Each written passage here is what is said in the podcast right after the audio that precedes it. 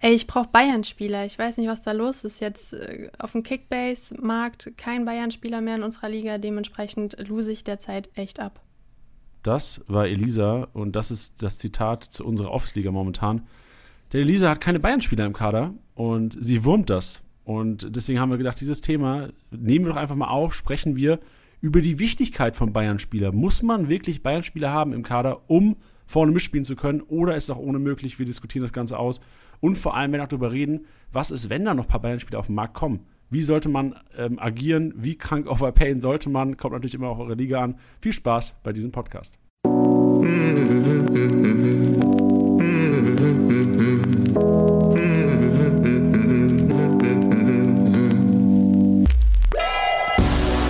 Spieltagssieger wie Sieger, der Kickbase Podcast. Mit deinen Hosts Titti und Janni.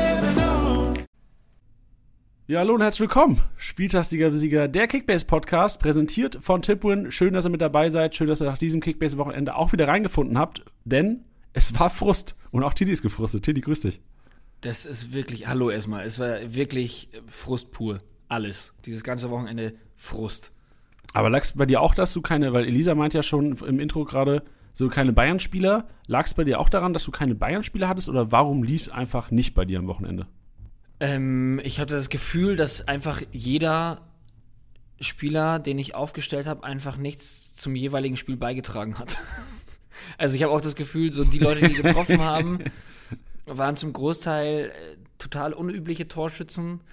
Ähm, ja, ich habe ich hab in einer Liga habe ich ähm, Davies, der hat mir natürlich Punkte gebracht zum Thema Bayern-Spieler. Und in einer anderen Liga habe ich Goretzka mit seinem Assist 148 Punkte bin ich auch happy mit. Ähm, hatte in einer Liga, ich hatte in der, in der ich auch Davies habe, hatte ich Goretzka davor, den konnte ich dann aber nicht so ganz halten, habe ihn last minute verkauft, musste dafür Guerrero halten. Und ja, ich hätte lieber einen Goretzka gehabt an dem Spieltag. Ja, verständlich. Und ich sehe auch, wenn, wenn ich auf unsere Office-Liga gucke, die wir heute auch so ein bisschen thematisieren werden, äh, wo Elisa sich aufgeregt hat, dass sie keine Bayern-Spieler im Kader hat. Hier, du bist letzter geworden. Ähm, ja. Ich weiß nicht, ob du, hast du nachgedacht, mal Urlaub zu nehmen oder sowas? Mal vielleicht echt mal so Kickbase-Intensiv-Kur zu machen? Nein. Okay. Willst du am liebsten gar nicht drüber sprechen heute, oder? Was soll ich nach so einer Frage antworten? Nee. das ist Re Reporter nach einer 4-0-Niederlage an Captain der, der, ja, der wirklich. Mannschaft. Wirklich. Nee, ich Ja, will aber- nicht drüber reden. Okay, dann lass dich mal vorausgucken, Sutili. Was willst du machen, dass so eine Blamage, Platz 12 in unserer Office-Liga und im Grunde genommen auch so ein bisschen den Anschluss an die Tabellenspitze verloren jetzt? Sutili, was willst du machen, dass das nicht mehr passiert in nächster Zeit? Die Sache ist, ich glaube, ich muss aktiv gar nicht so viel machen. Einfach aus dem Grund, dass mein Team grundsätzlich, also ich bin sehr überzeugt von meinem Team, weshalb ich ähm, da nicht so viel ändern werde. So, der Hut wird auch wieder zurückkommen, den habe ich auch einfach komplett durchgehalten. Ähm, deswegen, ich bin, ich bin gar nicht so negativ gestimmt. Wie, wie gesagt, ich habe mir diesen, diesen Spieltag angeschaut und dachte mir schon so, so bei der Konferenz wusste ich schon, okay, das wird nicht gut für mich ausgehen. Und es gibt so Spieltage, müssen nicht sein. Ähm, haben, haben wir schon erwähnt, ich habe 567 Punkte gemacht, was eine absolute Frechheit ist. Und ähm, ja, ich bin, ich weiß, dass es nicht nochmal passieren wird, wenn ich mir mein Team so anschaue. Okay, das ist gut. Nee, also wenn ich mir dein Team anschaue, ist es auch solide, vor allem wie du gesagt hast, wenn der Hut wieder da ist. So Dortmund hat auch relativ einfache Spiele jetzt.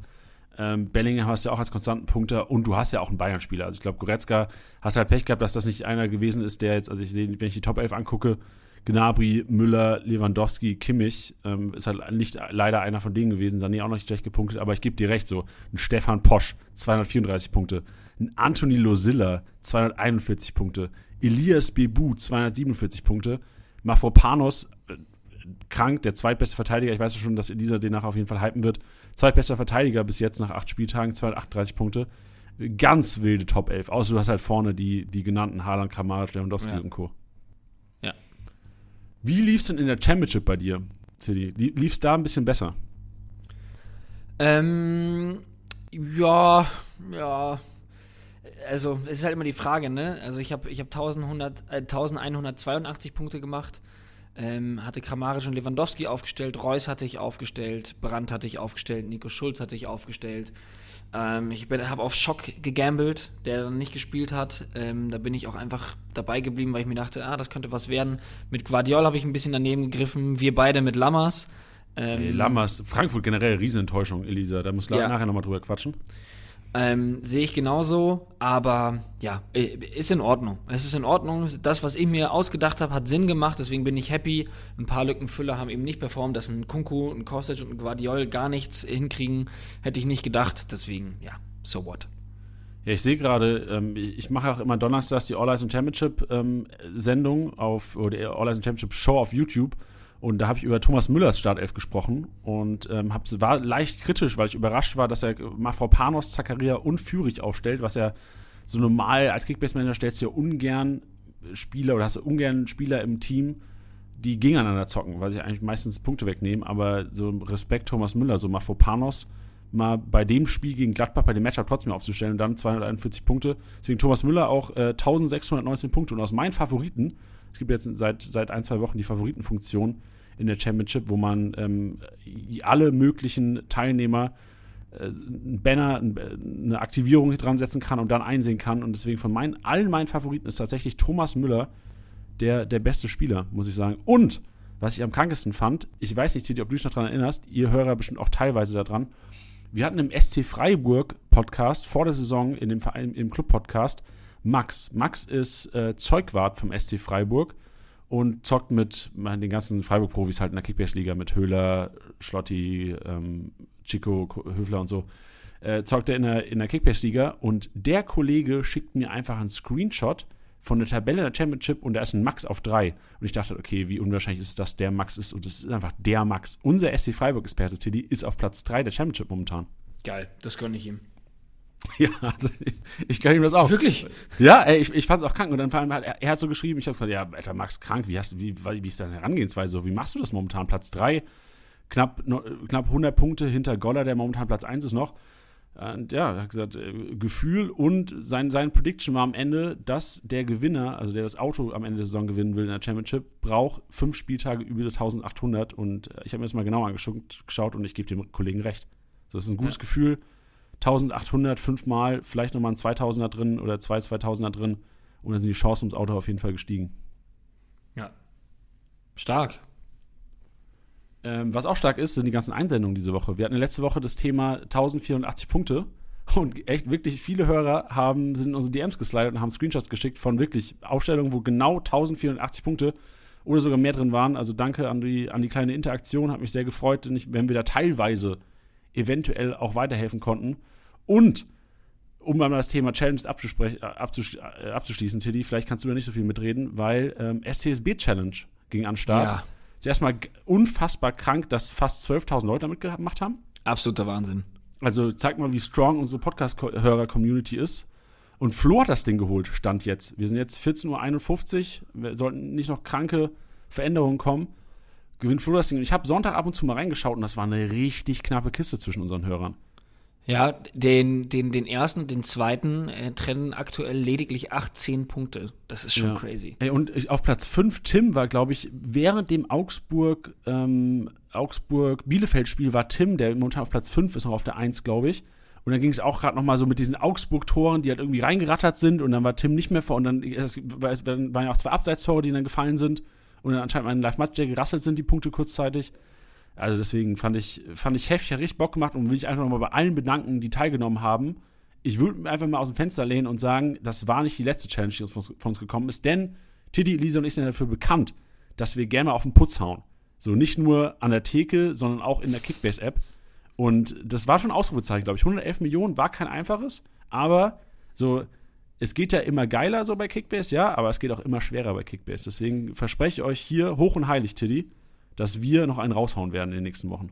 Ja, safe. Also es macht ja auch Bock, dann irgendwie so diese Restriktionen sich da rauszusuchen und ähm, ja, euch das Leben auch so ein bisschen schwer zu machen, weil ich finde, dafür ist eine, ist eine Challenge da, deswegen heißt eine Challenge Challenge, ähm, dass man ja das ein bisschen, bisschen würzt, die ganze Geschichte. Dass man ein bisschen gechallenged wird einfach. Ja, ja, und kaum ist die STSB Challenge vorbei, meine Damen und Herren, kommt die neue Challenge. EA Sports FIFA 22 Challenge. Hör mir auf, du. Wie geil ist das, wenn ihr Montagabend, kommt die Uhrzeit an, also heute Abend geht das Ding live. Je nachdem, wann ihr heute einschalten solltet, ähm, den, den, Podcast und je nachdem, wann ihr dann die Kickbase-App öffnet, ja hoffentlich auch immer während dem parallel zum Podcast. EA Sports FIFA 22 Challenge, 222 Millionen und ordentliche Gewinne, Alter. Wir haben ja ein Trikot rausgehauen in der SCSB Challenge am Wochenende. EA Sports hat noch ein bisschen mehr auf dem Konto, sage ich euch, Freunde. Die Kollegen haben richtig reingebuddert. Trigo, Player of the Month, Item, Florian Wirtz, dein Liebling. Du musst, schade, dass du nicht gewinnen kannst, ne, als Kickbase-Mitarbeiter. Und FIFA 22 gibt es natürlich zu gewinnen. Ich werde alle meine Freunde dazu anleihen, meine Aufstellung aufzustellen. Geil. Vielleicht sehen wir auch Tiddy, vielleicht können, kriegen wir dich auch mal als Gast rein am Donnerstag in All Eyes on Championship, dass du einfach mal deine Florian Witz-Aufstellung rausballerst. Ja, gerne. Kriegen, kriegen wir vielleicht hin, kriegen wir hin die Kiste. Gut, Tiddy. Wir sind im Trott wieder, wir sind in Tiddys Maschinenraum, starten wir rein mit der emotionalen Aufarbeitung des vergangenen Spieltags. Ich bin gespannt. Let's go. Tittys Maschinenraum wird dir präsentiert von Manscaped. Ja, wie Janni das immer so schön sagt vor Beginn des Podcasts, hallo und herzlich willkommen und dieses Mal in meinem Maschinenraum. Ich habe mich an diesem Wochenende auf Aktionen beschränkt. Einfach auf kleine Spielsituationen, auf gewisse Aktionen. Um euch da ein Beispiel zu nennen, fange ich an mit der ersten Personalie, denn es ist Rütter. Ich nenne ihn immer Rütter. Ich hoffe, es ist richtig. Wenn nicht, seid nicht böse zu mir. Ähm, denn vor dem Tor von Geiger, das sieht man auch in den Highlights ganz wunderbar, räumt der seinen Gegenspieler so geil ab, fair, und holt sich den Ball in einer Art und Weise, wie man es bei Hoffenheim in den letzten Wochen eigentlich nicht so gewohnt war, nagelt da den Gegenspieler um ähm, und ist der Grund, warum das Tor von Geiger fällt. Und fand ich eine richtig, richtig geile Aktion. Ähm, er hat zwar nur 38 Punkte gemacht, aber wie gesagt, heute geht es nur um einzelne Aktionen und das fand ich bockstark. Ich weiß nicht, ob du, also hast du das gesehen? Ich habe es nicht gesehen, nein, aber CD, meine Frage direkt hinten raus, weil wir Kickbase Manager immer noch nach vorne blicken. Glaubst du, langfristig wird Rütter irgendwann mal wieder Startelf-Chancen haben oder bleibt der quasi der Joker Number One, was die, was die Offensive angeht? Ja, es ist halt jetzt gerade so ein bisschen schwierig, weil ich kann Hoffenheim immer nicht greifen, weil die sehr, ähm, ja, wie soll man sagen, sehr flexibel sind, was ihre Aufstellung angeht. Ich habe immer das Gefühl, das ist denen eigentlich wurscht. Die müssen sich gar nicht so wirklich einspielen, jetzt nicht, weil, weil sie jetzt eine Wahnsinnssaison spielen, sondern also ich sehe nie so einen signifikanten Unterschied, ob die jetzt mal mit einer Drei- oder Fünferkette spielen. Jetzt ist Kadajabek verletzt, da müssen sie vielleicht dann auch wieder umstellen und weiß nicht was. Und vor allem Bebu ist wieder fit. Ähm, ehrliche, nicht ehrliche, äh, wie soll man sagen? Treue, treue, nicht ehrliche. Treue Hörer wissen auch, dass ich ein großer Bebu-Fan bin, deswegen hat mich der ehrlich Doppelpack... sind sie nämlich nicht. Die, nee, die- ehrlich die sind sie wirklich nicht. Nee? Ähm, der, der Doppelpack, ich habe mich sehr für ihn gefreut. Äh, groß wundern tut's mich nicht. Ich halte sehr, sehr viel von ihm. Ich bleibe auch dabei. Ähm, deswegen, ich, ich weiß halt nicht, für wen er da jetzt gerade rausrücken soll. Baumgartner findet auch immer besser jetzt wieder rein. Ähm, hat sich da jetzt auch mit einem mit einem Tor belohnt. Ich, also ich, ich weiß halt nicht, für wen er jetzt gerade reinkommen soll. Grundsätzlich glaube ich aber schon, dass da hin und wieder mal eine Startelf bei rumspringen wird, weil er ist ja auch ein geiler Fußballer. Ja, also Rutter war einer, den man ja auch vor der Saison, glaube ich, auf, auf Ja. vielen, wie, wie nennt man das so, Wants-to-Watch-Listen eventuell mal gesehen hat. Ähm, ich ich fand es ein bisschen schade, aber ich glaube, er hat seine Chance einfach nicht genutzt am Anfang. Also er hatte ja echt Ja. tatsächlich Chancen, er hatte Startelf-Einsätze, er hat gegen, ge- gegen Mainz 96 Minuten gespielt, so in der Startelf. Das ist ein Spiel, wo du theoretisch ausrasten musst oder es wird halt nicht. Das erster Spieltag war es, glaube ich, so, Rutter ist reingekommen, hat direkt, boah, es war auch dieses 4 gegen Augsburg, glaube eine Bude gemacht. Genau, Und auch krank gepunktet. In diesem Kurzeinsatz hat er. Genau, richtig. Und dann, dann ist ja so die Kickbase-Nation ausgerastet. Und dann hat er Ja. einfach echt wirklich null seit die Erwartungen erfüllt. Aber langfristig hoffe ich mir, äh, erhoffe ich mir von ihm auf jeden Fall Kickbase-Relevanz, ja. Ja. Nee, verstehe ich. Ich glaube, ja, man, man muss ihm da einfach ein bisschen Zeit geben. Ich hätte auch gedacht, dass der am Anfang noch krasser zündet. Ähm, weil, wie gesagt, das Potenzial ist da. Ob wir das jetzt sofort sehen werden, äh, glaube ich jetzt noch nicht. Aber ja, ähnlich wie bei Bebu sollte man sich nicht wundern, wenn er mal in der Startelf steht und dann auch trifft. So, so schätze ich ihn ein. Dann, ähm, Janni, kommen wir noch zu einer äh, Szene. Und jetzt dreimal darfst du, da, dreimal darfst du raten, welcher Spieler es ist. Es, es, ist, es, ist, es, ist kein, es ist kein Zufall, es ist, es ist kein. Ähm, Also, Tilly, ist- bei dir ist eine 50-50-Chance. Es gibt zwei Spieler in der Bundesliga, die du über alles liebst: Florian Wirtz und Jude Bellingham. Und ich würde Ja. einfach mal auf den Pass von Wirtz tippen. falsch. Oh. Jude Bellingham, Es- hat er irgendwas gemacht am Wochenende? Der hat einen Assist gegeben ähm, und ebenfalls auch da, wie er sich davor den Ball holt, wie er ihn rüberspielt auf Haaland. Das war jetzt nicht die größte Kunst, aber es beschreibt einfach seinen, seinen Spielstil so gut und ich finde, ich finde es so wahnsinnig, wie was, was für ein feiner Fußballer mit, Übersi mit was für einer Übersicht ähm, er ist. War das jetzt Deutsch? Ihr wisst, was ich meine. Ja, schon, war ey, komplett da- richtig, glaube da ich. fang- Du- Da das ich, ist- da, da Ja, fang ich das Stolpern. Bellingham-Liebe. Das- Ja, die, eben. Die, die dir zu Kopf, diese Liebe. Die ist gefährlich. Da wäre ich direkt nervös, wenn ich über ihn rede. Ähm, also einerseits dieses, dieser filigrane Fußballer, aber gleichzeitig, was der für Ball, äh, Balleroberungen hat, was, was für Bälle er sich holt, was für Tacklings er hat, äh, da bin ich einfach ein riesiger Fan von und das war einfach perfekt äh, zusammengefasst in, in, in einer Spielszene, wer Jude Bellingham ist und was er kann. Man hat es danach auch an, an, an Haaland gesehen, wie er zusammen mit ihm gejubelt hat. Ähm, das war nicht Haalands Tor, das war auf jeden Fall das von Jude Bellingham. Und äh, deswegen muss er, muss er mit in die Liste. Die ganzen Zuhörer kotzen wahrscheinlich schon, weil sie den, den Namen einfach von mir jede Woche hören müssen. Aber ja, liegt einfach daran, dass der ähm, einer der wahrscheinlich aussichtsreichsten Talente im Weltfußball ist. Vielleicht schaffen wir es ja irgendwann mal, Tiddy. Das heißt ja, ist ja Tiddys Maschinenraum momentan presented von Manscaped. Vielleicht schaffen wir es ja irgendwann mal einfach presented bei Jude Bellingham oder bei Florian Wirz. So machen wir, auf, machen wir umsonst das Ding irgendwann mal. Ja, Eine Sondersendung. ich schreibe ihm einfach mal. Mach das. Dann lass uns noch kurz beim, beim BVB bleiben. Ähm, eine Aktion, da bin ich jetzt mal gespannt, was die Hörer auch dazu sagen. Also auch da können wir sehr, sehr gerne diskutieren. Ich finde das immer geil, dass ja, wir dazu anregen, äh, dass ihr uns mal schreiben könnt mit, mit einem Feedback auch zum Podcast und dann echt es viele Leute gibt, die dann auch, auch ja, schreiben. Es geht uns ja nicht darum, hier irgendwie eine Interaktion vorzutäuschen, sondern ähm, ich finde es geil, sich da auszutauschen. Es geht nämlich um eine Aktion von Manuel Akanji. Der hatte jetzt auch keinen Wahnsinnsspieltag mit, 18, mit glatten 80 Punkten. Ähm, gefällt mir diese Saison aber sehr gut, ähm, unabhängig von den Kickbase-Punkten. Und ähm, es, es, es gab ja den Elfmeter für Dortmund und der wurde ja erst gecheckt, als Akanji, ich glaube Onisivo war es, einmal abgeräumt hatte.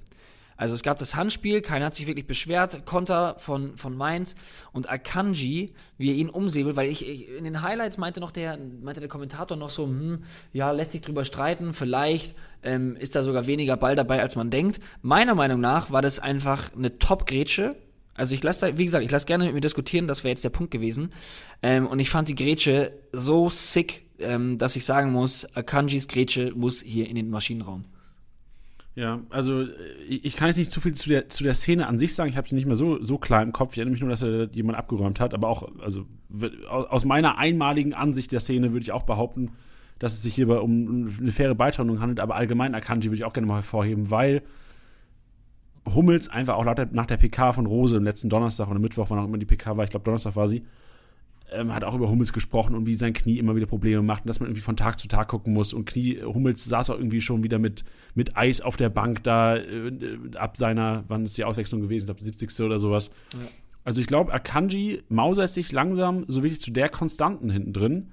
Ähm, er ist noch ein bisschen zu Kopfball schwach, meiner Meinung nach, für einen enorm geilen Kickbase-Innenverteidiger. Weil ähm, ich auch merke, selbst wenn Pongracic quasi für Hummels reinkommt, ist Pongracic eher der, der mal zu Kopfballduell geht und Ja. hinten quasi Abschlüsse versucht zu gewinnen. Und das sind nun mal viele Rohpunkte, die man als Verteidiger braucht. Und die fehlen mir bei Akanji noch, aber sonst äh, gebe ich dir hundertprozentig recht, eine Maschine an diesem Spieltag. Geil. Und ähm, dann habe ich jetzt noch einen für die, für die Hardcore-Maschinenraum-Fans. Tut das- sie? Wo sind tut- die tut- Hardcore-Maschine? äh, tut das vielleicht weh, weil ich mir da jemanden aus der Top 10 rausgepickt habe. Ähm, dich wird's freuen, das ist Konstantinos Mavropanos. Das Tor, was er geschossen hat, ähm, also wie, wie der unten links einschlägt, das war so ein geiles Tor. Ähm, in, im, Im Kommentar habe ich gehört, 28 Meter.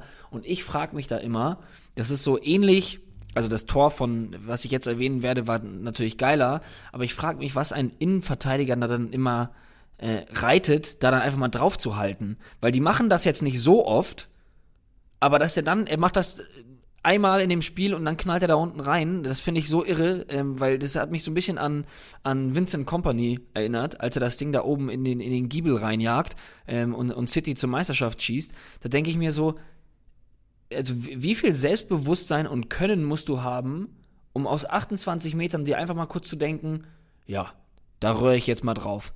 Und das klappt dann auch noch. Da gab es dann kurz danach noch eine Szene von Ginter, wo er das auch probiert, was auch ein Wahnsinnsschuss war. Und da frage ich mich immer so, wa- wann, wann ist der Moment bei einem Abwehrspieler, wo du sagst, ja, je- jetzt ist der richtige Zeitpunkt, um da wirklich drauf zu jagen? Ja, also generell muss ich erstmal sagen, Chili, du hast gesagt, so, es freut mich. Man muss dazu sagen, es gibt, glaube ich, keinen Spieler in Kickbase, den ich nirgends habe und trotzdem so sehr mag und so sehr trotzdem für seine Punkte bin. Ich bin einfach, wirklich, also Mafropanos hypen wir hier seit mehreren Wochen schon. Vor der Saison haben wir auch schon mehrere, ich erinnere mich an den VfB Stuttgart Podcast mit Jannis, den wir damals aufgenommen hatten, wo er auch schon gesagt hat, Mafropanos, das ist einer, den man durchschleppt, das ganze Jahr. Und ich erinnere mich, damals hat der Kollege auch gesagt, unser VfB-Experte Jannis, meinte nämlich auch, den stellst du auch auf gegen die Bayern. Den stellst du auch auf gegen Dortmund. Und den stellst du halt auch auf gegen Gladbach, auch wenn es Mismatch ist eigentlich. Gladbach, du hast, glaube ich, von Statistik gesehen, dass Gladbach, Gott, wie oft haben die aufs Tor geschossen? Wie oft haben die drauf gerührt? So irgendwie 22 Mal oder sowas. Und Stuttgart wirklich ähm, nicht annähernd, eigentlich auf Augenhöhe. So, hinten raus muss man sagen, vielleicht doch, doch verdient gewesen. Aber Learning daraus, Mafropanos und auch Schlotti, Alter. Ich weiß nicht, ob du Schlotti noch in den Maschinenraum packen willst ähm, an diesen Wochen, weil auch der hat krank gepunktet wieder gegen Leipzig ist für mich so die beiden als Package eigentlich einer der optimalen Innenverteidiger-Duos dieses Jahr, muss man fast schon behaupten, weil sie einfach gegen wen auch immer punkten und auch mal gut für eine mhm. Bude sind. Schlotti, ist ja, Schlotti hat noch nicht mal getroffen dieses Jahr, glaube ich, und der Punkt ist so krass. So, warte mal ab, wenn der, der ist ja auch kopfballstark, der hat seine Szenen. Wenn der mal knipst, kannst du einen MVP-Text drüber schreiben, Tiddy. Ja, sehe ich auch so. Ich habe Schlotti allerdings nicht noch mit drin, weil es ja um einzelne Aktionen geht habe ich seinen Partner mit drin. Und jetzt würde jeder sagen, hä, Lienhardt, warum das denn? Der hat doch einen Elfer verschuldet. Das ist vollkommen richtig. Mir geht es jetzt aber darum, was neben dem Platz passiert ist, beziehungsweise nach dem Spiel. Ich fand die Worte von Lienhardt, also sein, sein, sein Statement zum Elfmeter, ähm, der ja auch sehr umstritten war, fand ich sehr, sehr stark ähm, und auch einfach sehr, sehr fair, weil meiner Meinung nach war das nix. Das war nix. Ähm, ich persönlich hätte den Elfer niemals gegeben. Auch danach die Debatte das, gegen Höhler ist für mich ein absolut klarer Elfer. Das ist mir ein Rätsel, warum da der, der, der VR nicht eingreift. Darum soll es jetzt aber nicht gehen, sondern darum, wie Lienhardt das gehandelt hat. Ähm, und sein Statement dazu war einfach so bodenständig und so reflektiert und so gut, ähm, ja, dass das für mich eigentlich die Aktion des Spieltags war. Was, was hat er denn gesagt?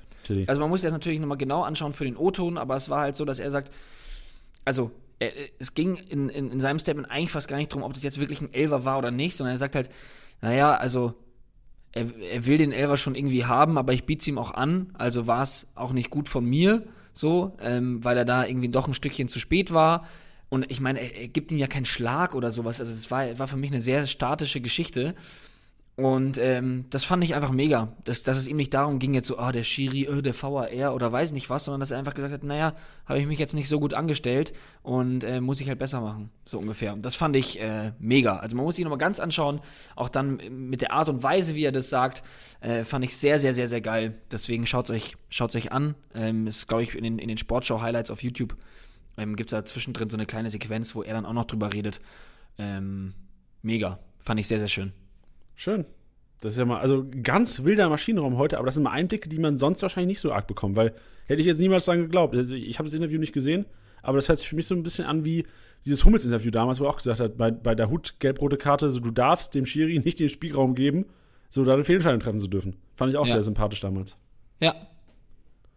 Gut, war das dein Maschinenraum, Teddy? Schließen das, wir ab die Kiste. Das war's, den schließen wir jetzt sowas von ab. Ja, und ähm, die eine Tür schließt sich, die andere öffnet sich. Es ist Zeit zum Rasieren. Elisas Rasenmäher.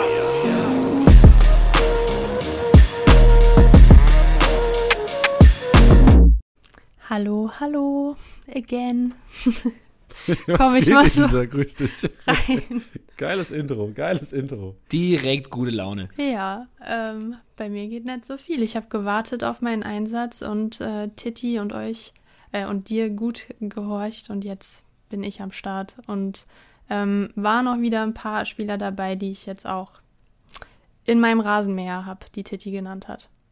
Uh, bin gespannt. Ey, Lisa, start direkt mhm. rein. Wir können gerne nach deiner ähm, statistischen Aufarbeitung des vergangenen Spiels hast, noch so ein bisschen über das, dein Sorgenkind, die Eintracht, reden. Ungerne. Verrückt, wie so zum letzten Montag hier komplett gehypt wurde, die Eintracht, und jetzt auf einmal Ach, wieder Sorgenkind. So schnell geht das. Hör mir auf. Aber das ist aber halt auch Eintracht Frankfurt, ne? Das ist auch Eintracht Frankfurt einfach. Das ist ein Klassiker. Ich habe es auch tatsächlich Klar, habe ich gesagt, äh, Kostic zum Beispiel gegen die Hertha, da erwarte ich mir viele Punkte. Aber bei der Eintracht ist es tatsächlich immer so, ich will sie nicht stark reden und auch dann den Gegner nicht schlecht reden, weil es oft so ist, dass wir dann gegen die Mannschaften, die gerade nicht gut draus sind, dann wirklich der Aufbaugegner sind und unberechenbar einfach. Da war jetzt eigentlich die letzte Saison ähm, oder die letzten Jahre schon fast ähm, sehr überraschend, dass wir da relativ konstant waren. Es war ja auch mal sehr viel schlimmer. Ja, und äh, bevor du reinschaust, Lisa, noch eine letzte Sache. So, ich weiß, du bist sehr bescheiden, aber dafür bin ich ja da hier. Ich würde dich gerne einfach mal loben. Am, am, Freitag haben wir uns zusammen in die PK gesetzt, äh, Elisa und ich. Und wir haben wirklich einen sehr guten Job gemacht. Ich habe mir die Abstände alle mal angeguckt, so unsere Predictions mhm. waren wirklich, waren wirklich stark diesmal. Das kann ich, glaube ich, so sagen. Und vor allem, das größte Aufruf, Ausrufezeichen hast, glaube ich, du gesetzt mit deiner Eintracht Frankfurt Prediction. Weil Elisa saß am Freitag bei der Kickbase-Pressekonferenz und ich war mir sicher, alle waren sich sicher und gesagt, ja, safe Dreierkette, du gewinnst gegen die Bayern, warum stellst du jetzt um auf eine Viererkette? Safe Touré Startelf. Elisa, nope, Viererkette, Touré draußen. Elisa, äh, und vor allem, es war eine Diskussion noch äh, mit Pacentia, haben wir auch drüber gesprochen. Und Lisa hat einfach die Startelf komplett richtig predicted von Eintracht. Also an dieser Stelle nochmal Respekt und krass Credibility auf jeden Fall aufgebaut in der Community. Maschine. ja. Rein also, Maschinenraum mit Elisa. Auf jeden Fall äh, über die Touré und äh, Paciencia Prediction war ich sehr happy. Ähm, es war halt nur falsch, dass Hasebe, also wir haben nicht auf eine Viererkette umgestellt gehabt, wir hatten halt nur Hasebe reingeholt. Also Dreier, Fünferkette war schon. Ich aber schön Scheiße gelabert die letzte Minute. Ich wollte ich es nur, bevor dann äh, die Leute in unsere DMs leiden. Also es, ich glaube, es war so, ja, dass wir Dreier, Fünferkette hatten, aber ein paar Personalswitches hatten, wo ich ganz richtig lag. Okay, gut. Dann Starten wir lassen es drin. Wir schneiden es nicht raus jetzt in Roast, aber die Leute wissen trotzdem so appreciated einfach, dass wir, wir, fast richtig Danke. getippt haben. gut, dann starten wir jetzt direkt mal rein mit dem Abwehrboss und ähm, wen wundert's? Ich lieb's einfach, damit reinzustarten. Titi hat ihn schon genannt. Mafropanos ist tatsächlich auch unser Abwehrboss neben dem Tor, hat er aus 16 Abwehraktionen generiert, 90 Punkte dadurch gemacht, heißt pro Minute ein Punkt durch Defensivaktionen hatten 143er Punkteschnitt. Jetzt geht es gegen Union, Augsburg und Bielefeld. Und ich liebe den Typen einfach nur. Also bei mir in der Office League ähm, lief es ja auch sehr bescheiden. Er war aber mein, mein, ja, wie soll man sagen, Lichtblick, Lichtblick. ein Stück weit, ja.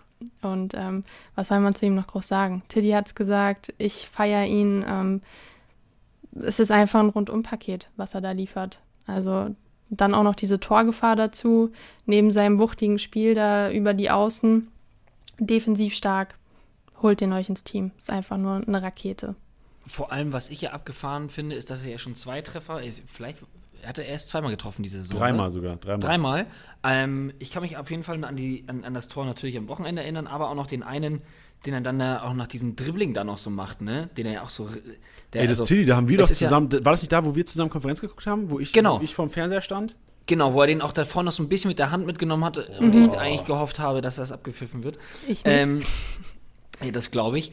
Ähm, da war das so doch, äh, ich weiß es nicht, ich, an das dritte Tor kann ich mich gerade nicht erinnern, weil ich denke immer so, ah ja, bei so Abwehrspielern, wenn die dann so zwei Kisten drin haben, dann ist es so, ah, vielleicht nach einer Ecke mal den Kopf reingehalten, was oftmals mehr Glück als Verstand ist. Aber der hat halt jetzt zwei Tore aus dem Spiel mit dem Fuß gemacht, die wirklich, wirklich sehenswert und wirklich stark waren. Wenn ich mich recht äh, entsinne, war dieses nach diesem Dribbling ähm, und dieser Doppelpass-Geschichte, war das ein Doppelpass? Ich glaube ja. Ähm, wo er da auf jeden Fall wieder geil im 16er auftaucht, den hat er dann, glaube ich, sogar mit links gemacht. Also da denke ich mir dann auch so, krass, dass der einfach zwei solche Kisten macht, die mit dem Zufall nicht viel zu tun hatten. Ja, da Wille, kann ich purer Wille. Ja. Ey, ja, und Elisa, ich erinnere mich, am Freitag hast du hast mir noch gesagt, Mafropanos, Jan, du kannst ihn für 30 haben. Und ich habe echt, ich habe gesagt, Elisa, ich gebe dir keine 30 für Mafropanos. Ich hätte mir gewünscht, ich hätte es gemacht, ich wo, weiß, dass es Kommentare gegeben hätte von, von, von der Belegschaft, die gesagt hätte, Jani, du bist so behindert, so, schick, schenk doch Elisa kein Geld, so, was ist da los? Und ich hätte einfach, ich, ich hätte, ich hätte mir diese Sprachnachricht oder dieses Bild oder was immer ich dir geschickt hätte, bei dieser Bude hätte ich, hätte ich gefeiert. Das wäre die 30 Millionen wert gewesen, aber. Boah, das wäre wirklich richtig, richtig bitter dann gewesen für mich. Also ich habe das Spiel ja live gesehen und als er da diesen Schuss abgesetzt hat, das war wenigstens ein Glücksmoment an diesem Spieltag nach dem Eintracht-Spiel. Also das war wirklich, da habe ich gejubelt, als wäre ich ein Stuttgart-Fan. Das war verrückt. Aber ja, geil, das, das ist auch Kickbase. Das ist Kickbase. Du jubelst für deine Spieler von irgendwelchen Vereinen, wo du eigentlich null Empathie für hast. Ja. Das, wir, wir lieben es alle. Deswegen hört ihr gerade hier zu, Leute. Da hört das. Genau. Hier, ähm, hier sitzen auch so Verrückte wie ihr. Gehen wir noch auf Platz 2 und 3 ein. Ähm, auf Platz 2 war Jonathan Tah mit 15 Aktionen, 84 Punkte durch Defensivaktionen, insgesamt nur 79. Wundert mich jetzt nicht bei dem Ergebnis am Ende, aber ich finde es trotzdem sehr interessant. Kusunu hat nur 5 Punkte gemacht. Ist natürlich auch vielleicht irgendwo ein Hinweis auf die Leistungen der beiden.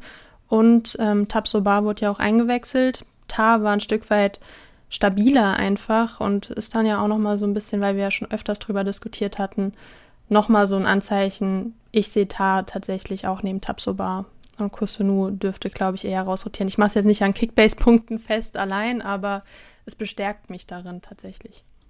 Musik in meinen Ohren. Nice. Ja, man muss auch sagen, also wenn man sich Leverkusener generell die Punkte anschaut, also wird es trotz der Vorlage nur 94 Punkte und dann kommt wirklich, äh, kommt Tara Detzky und dann auch lange nichts. Schick, mitten, mitten im Tor, 61 Punkte, auch selten gesehen, glaube ich. Zum Glück hat er dann- die Bude noch gemacht, ne? Sonst hätte er mir da Minuspunkte eingeschenkt. Ja, ja, ja, verrückt. Also man muss wirklich sagen, die Leverkusener ähm, nicht schlecht, aber halt miserabel in der ersten Halbzeit einfach krank überspielt worden von den Bayern. Aber Tar wirklich noch Lichtblick und ich, ich fühle es immer mehr. So vor drei, vier Wochen habt ihr beiden hier schon gesagt, Tar vor Kusunu und ähm, ich bin safe auf eurer Seite jetzt inzwischen. Safe, safe, Elisa. Safe, safe, safe. ja, das ist, also finde ich gut auf jeden Fall, dass wir dich da überzeugen konnten. Und ähm, was wollte ich dazu jetzt noch sagen? Ich habe es vergessen. Aber ist ja auch egal. Zumindest ähm, sind wir uns da einig. Auf Position 3 finden wir Reese Oxford, auch ein Tor erzielt wie Mafropanos. 19 Defensivaktionen, dadurch 81 Punkte, 217 Punkte insgesamt. Und ich habe ihn letzte Woche tatsächlich als den Abwehrboss predicted, dass ich mir das vorstellen kann, dass er gegen Bielefeld sehr gut punkten wird. Und ein Glück hat er es dann so getan, mit seinem Kopfballtörchen dann wirklich ähm, am Ende noch von einigen wahrscheinlich den Spieltag gerettet und auf jeden Fall auch eine Rakete derzeit in der Defensive. Du hast das predicted hier, Elisa? Mhm.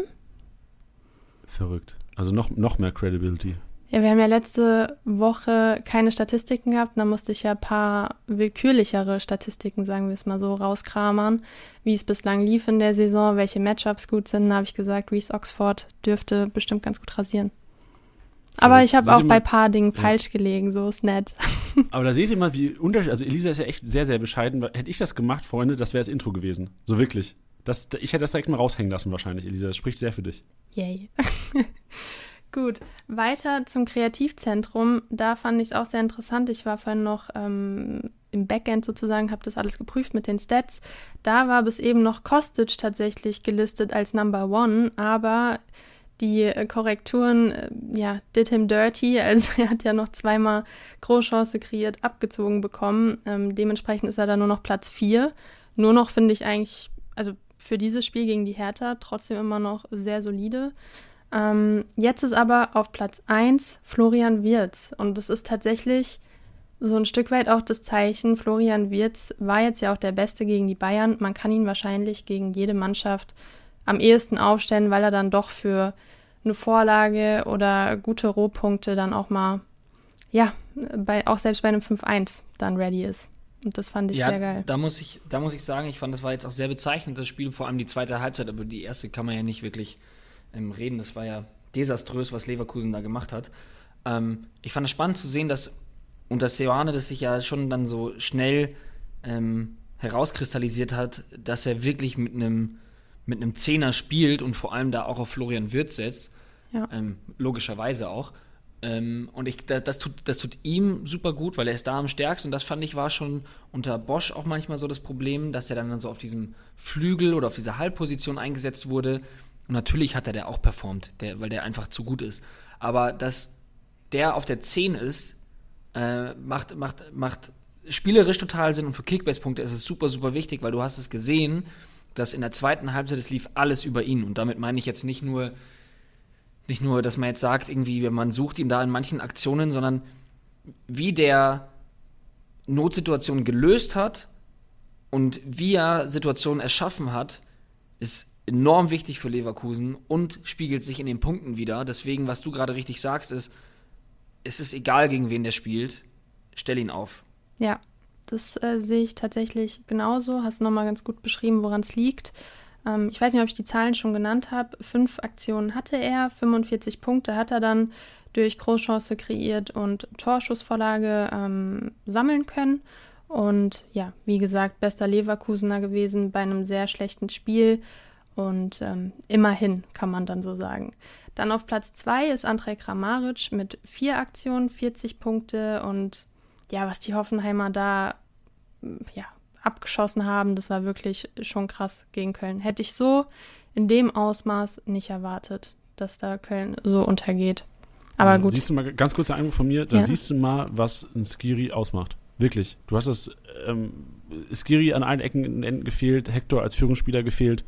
Und siehst du mal, wie doch, also klar, Köln kann, äh, hat wahrscheinlich trotzdem seine Kilometer abgespult, groß wahrscheinlich trotzdem nichts verändert, aber ein Özcan ist kein Skiri. Das ja. siehst du und Sibue, auch Sibue, auch wenn das nicht schlecht gemacht hat über links, ist kein Hector. Und da siehst du doch mal, wie anfällig ähm, solche Mannschaften doch sind, wenn einzelne Spieler ausfallen. Also ich kann mir genauso gut vorstellen, wenn, jetzt nehmen wir mal Freiburg, wenn bei Freiburg ein Schlotti ausfällt und ein Grifo, kann ich mir auch schon vorstellen, dass da einiges an, äh, an Kreativität und Durchschlagskraft fehlen wird. Hat man gegen Mainz gesehen. Ich glaube, Grifo auf der Bank gewesen, erste Halbzeit war auch nicht viel von Freiburg. Also siehst du mal, solche Vereine im Tabellenmittelfeld können nicht einfach irgendwelche Verletzungen wie jetzt der FC Bayern oder Dortmund kompensieren und trotzdem oben mitspielen. Klar, das, das stimmt definitiv. Also da fehlen dann einfach die Schlüsselspieler für vorne, aber auch für die Stabilität nach hinten. Ja, und deswegen, also letzter Satz von mir, Lisa, kannst du mhm. auch direkt weitermachen. So, wir Kickbase Manager, das ist für mich ein mega Learning vom Wochenende. Wenn es die guten alten Learnings noch geben würde, hier in dem Podcast, wäre das mein Learning Nummer eins gewesen. Schwächen, also Vereine, die normal im Mittelfeld landen, schwer zu bespielende Vereine, wenn da Stützen wegbrechen, verletzt sind, gesperrt sind, ausfallen, warum auch immer nicht spielen, ausnutzen als Kickbase-Manager, denn, also die Hoffenheimer waren eigentlich so das perfekte Beispiel dieses Wochenende. Freitagabend gespielt, wir haben letzte Woche im Podcast auch gesagt, ey, Hoffenheimer holen, Geiger, 200 Punkte, hättet ihr euch, habt ihr euch den Podcast reingezogen, manche haben uns geschrieben, ey, vielen Dank, dass ihr die Hoffenheimer so ein bisschen prediktet habt, die zweite, zweite Reihe. Genau solche Leute, äh, Porsche Akpoguma hatten wir gleich auch letzte Woche mit drin, die haben alle fast 200 plus gemacht und ähm, ich glaube, Hoffenheim war so das Prime-Beispiel, haben gegen eine Mannschaft gespielt, wo Stützen fehlen und an einem Freitagabend, besser geht es eigentlich kaum. Ja, crazy auf jeden Fall da die Punkteausbeute am Freitag. So, dann weiter zum Platz 3 und den fand ich eigentlich am überraschendsten. Das war Willi Orban mit drei Aktionen. Er hat zweimal eine Großchance kreiert und eine Torschussvorlage gegeben. War ähm, in einem eher mauen Spiel gegen den SC der beste Leipziger. Mit 135 Punkten stand jetzt und nächste Woche geht es gegen Fürth. Er ist der Abwehrboss und ähm, also jetzt nicht unser Abwehrboss in, im Rasenmäher, aber von Leipzig und dementsprechend ähm, auch auf jeden Fall ein sehr, immer sehr interessanter Spieler und anscheinend auch in dem Spiel ein bisschen vorne mit dabei gewesen. Ja, vor allem bei Orban war, war für mich auch nochmal kräftig unter der Woche, dass Marsch sich klar dafür ausgesprochen hat, dass Willi Orban der Abwehrchef ist. Fand ich auch nochmal geil. Ist inzwischen auch, also ist weiterhin sehr teuer in Kickbase, finde ich, für einen Innenverteidiger. Aber gerade in Ligen, wo, wo du 25 Millionen für einen Verteidiger ausgeben kannst, ähm, weil einfach nicht mehr viel auf dem Markt ist, eventuell in kleineren Ligen ist es vielleicht jetzt schon der Fall. Orban auf jeden Fall sehr, sehr relevant, weil halt einfach konstant, also wenn du 140 Punkte bei einem 1-1 machst, dann hast du einfach so ein bisschen Hummelsgehen in dir. Ja, ist ja auch sehr viel im Aufbauspiel ähm, involviert. Ich weiß noch, da hat er echt einmal ein Spiel, ich weiß nicht mehr gegen wen es war, um die 240 Punkte nur durch Pässe gemacht. Das war letzte Saison. Also das ist auch auf jeden Fall sehr, sehr schmackhaft, wenn man da so jemanden hat, der da auch einfach mal so einen raushauen kann ohne Torbeteiligung. So, dann weiter zum Tribbelkönig und ähm, das geht so einher mit dem Kreativzentrum, weil da haben wir wieder Florian Wirz. Und das finde ich echt krass. Also er In so einem Spiel? Ja. Also da wundert mich wirklich gar nichts mehr. Ich habe es jetzt beim Zuschauen, klar, er war noch dann einer von Leverkusen, der am auffälligsten war, sagen wir es so, und auch am meisten probiert hat. Aber dass er jetzt wirklich beim Kreativzentrum Number One ist und beim Tribbelkönig mit viermal ausgetribbelt und 20 Punkten dadurch, das spricht einfach dafür, dass er ein krasser Baller ist. Also, was kann man dazu noch sagen? Ja, vielleicht wird es Zeit für eine, für eine Tiddy-Grätsche und eine Prediction, dass am nächsten Wochenende gegen Köln MVP wird. Ähm, ich bin vorsichtig damit. Aber ähm, ja, ich, das Problem ist, ich habe ihn schon mal zweimal, glaube ich, in dieser Saison als MVP predicted und es ist nicht passiert. Deswegen bin ich vorsichtig. Also, dass ich, wie viel ich von ihm halte, glaube ich, hat man allein schon heute gehört. Ja. Und gegen Köln ist ja sein, sein Jugendverein, kann er schon auch noch mal extra motiviert sein, sagen wir es so. Das ist richtig. Da hat, er, da hat er auf jeden Fall auch keine Scham zu jubeln, wie wir wissen. Das stimmt. Da gab es ja auch ein bisschen Kritik an ihm letzte Saison. Aber gut, ich fand es jetzt nicht so schlimm. Ich auch nicht. Alright, weiter zur Passmaschine. Da haben wir unseren Klassiker Kimmich mit 92 Pässen, ähm, 92 Langweilig. Punkte logischerweise dadurch. Aber Janni, auf Platz Oh, 2 jetzt kommt's. ist ein sehr interessanter Spieler, nämlich der Guerrero-Ersatz, Nico Schulz. Nee. Oh! Wie Ja, hat er das, das denn gemacht?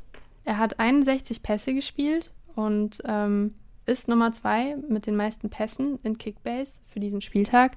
Und das finde ich natürlich sehr interessant, dass er anscheinend niemals die Rolle von Guerrero genauso ausschöpft, aber trotzdem, dass anscheinend sehr viel im Aufbauspiel über seine Seite ging und dass er dadurch dann auch gute Rohpunkte sammeln konnte. Also Das finde ich erstaunlich. Also ich habe ich hab Schulz auch in einer Liga und Teddy hat ihn ja auch, glaube ich, als sein Guerrero-Ersatz verpflichtet.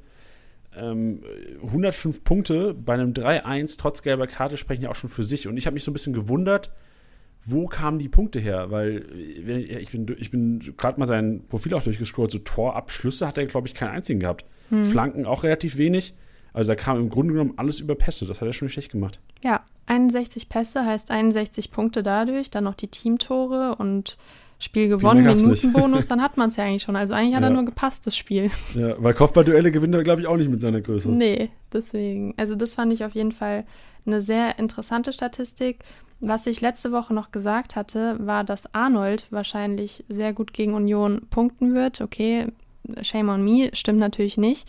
Aber es war ja bezogen auf die Passmaschine und da fand ich sehr interessant, dass er trotzdem auch in der Top 10 ist, obwohl er so schlecht gepunktet hat, weil er hat 45 Pässe gespielt, weil derzeit ja viele überlegen, Arnold verkaufen oder halten. Ich weiß es selbst nicht genau, aber als ich da die Statistiken eingesehen habe, ähm, war ich dann doch überrascht, dass er da trotzdem bei einem 0 zu 2 gegen Union, äh, Union-Spieler waren gar keine unter den Top 10, aber der Arnold war trotzdem auch wieder dabei. Ist ja trotzdem auch irgendwo interessant zu wissen. Und genau das ist der Grund, Elisa, warum wir diese Kategorie hier drin haben. Weil das sind, das sind genau diese Dinge. Weil ich kann mir gut vorstellen, dass Arnold Besitzer jetzt zu, zu zweifeln, läuft wirklich noch so viel im Spiel über Maximilian Arnold. Aber die Zahlen sagen ja. Die Punkte momentan nein. Ja. Aber ähm, ich glaube auch sehr ligaabhängig, ob man den Kollegen noch halten sollte. Definitiv. Also ich werde derzeit auch wirklich überfragt, weil letztlich ist er Dreh- und Angelpunkt. Wolfsburg ist aber derzeit irgendwie nicht so gut drauf, sagen wir es so. Und ja, dann, aber am Ende kommt jetzt nächste Woche ein Spiel und da haut er einen Freistoß rein und hat dann direkt wieder geile Punkte. Also je nachdem, welche Alternativen man natürlich auf dem Markt hat. Wie immer. so. Egal ob zu Hause im Wohnzimmer, unterwegs, zeitversetzt oder im Rückblick, The Zone bietet über 8000, Alter, lass jetzt mal die Zunge vergehen, 8000 Live-Sport-Übertragungen pro Jahr. Da kannst du morgens aufstehen, The Zone anmachen, abends schlafen gehen, du brauchst gar nicht schlafen, du kannst The Zone gucken den ganzen Tag. Alles in HD-Qualität und ihr wisst es, was auch gezeigt wird, alle Freitags- und Sonntagsspiele der ersten Fußball-Bundesliga und nahezu alle Spiele der UEFA Champions League. Und die steht morgen Abend wieder an. Leipzig zu Gast in Paris auf The Zone. Mittwoch Bayern gegen Benfica auf The Zone. Und am Wochenende geht's wieder rund. Bulli-Zeit, Kickbase-Punkte sammeln. Mainz, Augsburg. Freitagabend. Dann haben wir am Sonntag mega 15.30 Alter, wieder ein richtig geiler, praller Sonntag. 15.30 Köln gegen Leverkusen, das Rhein-Derby. 17.30 Stuttgart gegen Union Berlin und Finisher, Closer, Bochum gegen Frankfurt um 19.30 Alles live und exklusiv auf The Zone. Dann gehen wir aber jetzt weiter, nämlich nach ganz hinten zu unserem Torhüter, wer die meisten Abwehraktionen oder Paraden etc., Faustabwehr sammeln konnte. Und da haben wir Riemann mit sechs Aktionen und 45 Punkten. Aber er teilt sich den ersten Platz mit Radetzky. Auch sechs Aktionen, 45 Punkte. Und Radetzky fand ich, ich werde auch gleich auf Riemann eingehen, weil er hat ja auch mit den zu Null Bonus 159 Punkte gemacht, was enorm stark ist. Aber Radetzky bei fünf Gegentoren, 71 Punkte. Ich meine auch dann nochmal das Spiel verloren etc. Also letztlich 71 Punkte bei so einer Niederlage fand ich eigentlich jetzt auch echt nicht so schlecht. Ja, Das ist Konstanz und genau das willst du ja eigentlich von Torhütern, auch wenn es nicht läuft, wenn sie nicht die plus 15 bekommen für den Sieg. Trotzdem eine konstante, was weiß ich, 60 plus. Ja, genau. Und auf dem dritten Platz haben wir, ich glaube, wir hatten ihn bislang noch gar nicht, aber das Comeback von unserem Torhüter der letzten Saison, nämlich von Stefan Ortega. Er hat jetzt mal wirklich sehr gut gehalten. Ähm, 110 Punkte gemacht, fünf Aktionen gehabt, Abwehraktionen. Und das fand ich einfach sehr cool, ihn mal wieder hier in dem Rasenmäher zu spotten, weil bislang war Ortega, beziehungsweise hat er echt an Relevanz verloren in Kickbase. Und ja, jetzt diesen Spieltag hat er wieder mal ganz gut gepunktet. Ist interessant, ja, vor allem Ortega war ja einer, der auch mal 20 Millionen kurzzeitig wert war vor der Saison, wo wir auch schon gesagt hatten, ja, okay, Freunde, jetzt mach mal bleibt mehr realistisch und mhm. bald mal Kirche im Dorf, weil das zahlst du nicht für den Goal. Und jetzt er wieder bei 10 Millionen, das finde ich völlig fair. Also jetzt siehst du auch, der Marktwert, der will den Knick bekommen, der wird leicht steigen, der wird schon auf 11, 12 gehen, jetzt Richtung Ende der Woche.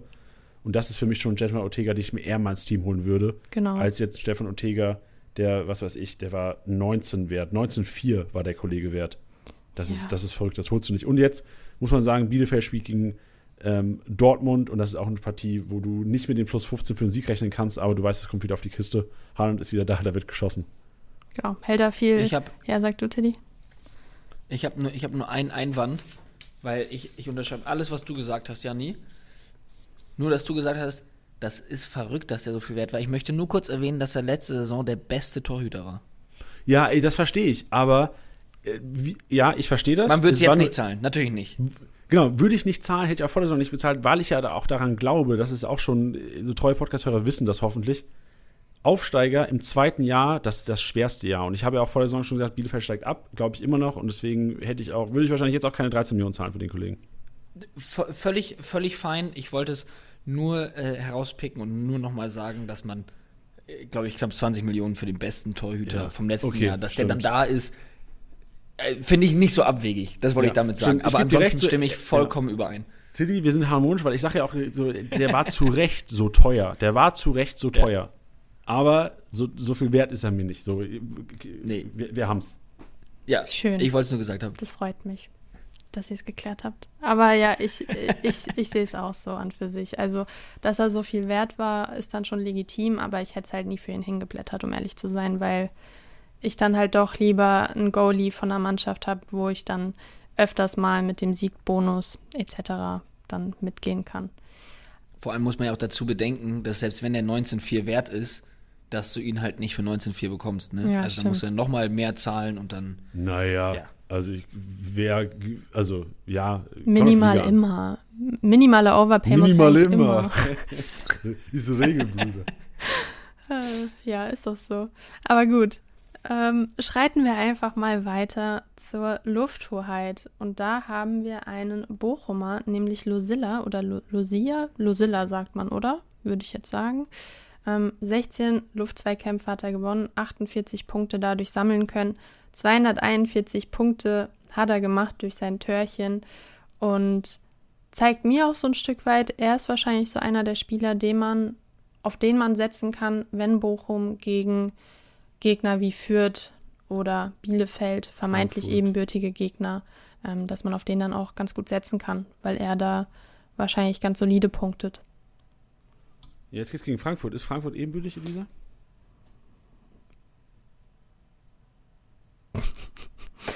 ähm, kein Kommentar. Nein, also, nein, klar, also, nee, nee. Äh, derzeit will ich wirklich gar nichts predikten, was das angeht. Wir können auch gegen Bochum auf die Schnauze kriegen, aber ebenbürtig rein vom Kader her und alles würde ich jetzt nicht sagen. Aber wie das Spiel dann am Ende läuft, ich bin derzeit ähm, nicht die optimistischste, sagen wir es so. Ich bin gespannt. Ich weiß noch nicht, wer die Pressekonferenz am Freitag macht, welche Kombination von uns drei äh, drin sitzen wird. Aber dieser, auch wenn du nicht dabei sein solltest, werden wir auf jeden Fall dich zu befragen zur Frankfurt-Aufstellung und deine Meinung preisgeben und natürlich auch eine Prediction eventuell, wie es am Wochenende laufen kann. Klar, immer gerne. Aber wie man sieht gegen die Hertha, ähm, hätte ich auch was anderes predicted. auch wirklich ohne Fanbrille. Aber wir, wir hören dann voneinander, was dieses Spiel dann noch angeht. Yes. Gehen wir noch auf Platz 2 und 3 ein. Da haben wir Jeffrey Rauveleu mit 9 Luftzweikämpfen gewonnen, 27 Punkte, 122 Punkte gemacht bei einem 1-1. Finde ich sehr, sehr solide. Ähm, ist tatsächlich dann auch einer in der Kategorie Abwehrboss gewesen, der in den Top 10 war. Dementsprechend einen sehr starken Spieltag gehabt. Und den dritten Platz finde ich sehr überraschend. Wir hatten es ja gerade schon mit der Eintracht. Das war Makoto Hasebe. Und Makoto Hasebe ist ja wirklich ein kleiner Spieler, also für einen Innenverteidiger tatsächlich, und hat trotzdem siebenmal einen Luftzweikampf gewonnen. 21 Punkte gemacht, aber insgesamt auch nur 38. Und ich muss auch sagen, ich würde euch nicht raten, ihn jetzt zu holen, um ihn aufzustellen. Er hat sehr viele Unkonzentriertheiten drin gehabt. Klar ist er jetzt auch wieder reingerutscht ähm, nach einer längeren Zeit, aber für einen Marktwertgewinn kauft ihn euch, aber ich würde ihn derzeit nicht aufstellen, weil er derzeit nicht der Hasebe ist, der diese Ruhe ausstrahlt und so einen guten Spielaufbau mitbringt, sondern tatsächlich eher ein Unruheherd hinten drin war, leider. Ja, vor allem, ich meine, zu Hasebe wurde ja auch schon gesagt, dass er irgendwie nicht der Hasebe ist, der jedes Wochenende spielen kann. Ja. So von der Stamina, von der Physis her. Also ich glaube, diese, du hast es damals schon, ich hatte dich schon mal auf, dieses, auf diese auf diese These von, von Glasner angesprochen, dass er gesagt hat, Herr Säbel nicht jedes Wochenende. Und da hast du auch schon gesagt, ja, der, der ist nicht fit genug, so alle drei, vier Wochen mit dem was überraschend in der Startelf stehen. Das jetzt der Fall am Wochenende. Genau. Aber ich glaube, also da, das hast du ja schon vor ein paar Wochen schon mal gesagt, so das macht keinen Sinn für Kickbase. Nee, es ist einfach viel zu unkonstant, inkonstant, wie auch immer. Also dementsprechend. Zu volatil das Ganze. Genau. So, Janni.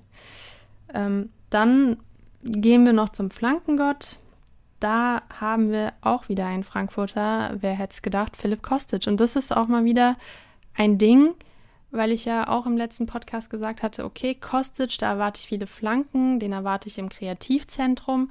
Und letztlich hat er alles erfüllt, aber die Eintracht hat es halt einfach nicht in Zahlen dann ähm, oder in Toren wiedergespiegelt. Also letztlich hat Kostic wirklich ein gutes Spiel gemacht, was Kickbase angeht. Klar, die Punkte sind jetzt auch nicht mega krass, aber das, was man sonst von ihm erwartet, er hat fünf Flanken geschlagen, 15 Punkte dadurch, er war im Kreativzentrum dabei. Dementsprechend wäre das Spiel ein Stück weit anders gelaufen, dass die Eintracht am Ende gewonnen hätte, hätte er über seine 100 Punkte gemacht und dementsprechend kann man es nicht auf die Leistung von Kostic schieben, dass die Eintracht das verloren hat. Warum hat Eintracht verloren? Viel zu unkonzentriert gewesen. Also ich habe es ja eben schon bei Hasebe gesagt ähm, sehr, sehr viele Fehlpässe sich selbst aus dem Rhythmus gebracht.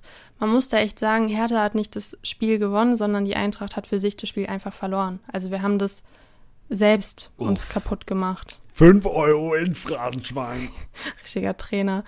Ja, ja aber ist Facts einfach, wirklich. Das, die Eintracht war, oder die Hertha war okay, war wirklich nicht schlecht. Ich hätte jetzt weniger erwartet, aber die Eintracht war wirklich unter aller Sau leider, was die Spielanteile anging, wie wir gespielt haben. Das war nix, aber wir werden es sehen. Naja. Dann gehen wir aber wieder zurück zum Flankengott, bevor ich jetzt hier in so einen Rage-Talk ausarte. Auf Platz 2 ist Schoboslai mit vier Flanken und auf Platz 3 sind Hofmann und Caligiuri. Ach nee, die teilen sich alle. Also alle mit vier Flanken. Genau, die sind alle auf Platz 2. Und Caligiuri würde ich da gern hervorheben, weil ich finde, er hat ein enorm gutes Spiel gemacht gegen Bielefeld, hat ja komplett da vorne Wirbel gemacht, hat die Abschlüsse gesucht, hat die Ecken von rechts getreten und ja, die eine Vorlage ja auch für Oxford gegeben und den fand ich wirklich sehr, sehr wuselig, wie man es sagen würde heutzutage. Sehr stark. Nicht schlecht. Ja, es zeigt auch wieder so, wie Matchup-orientiert man theoretisch unter der Woche managen muss. Also Caligiuri bei dem Matchup ähm, sicherlich enorme Relevanz gehabt letzte Woche schon und hat bewiesen am Wochenende, dass er einer ist. Und, auch also unter anderem auch Löwen. Wir hatten Löwen auch schon angesprochen mhm. letzte Woche hier.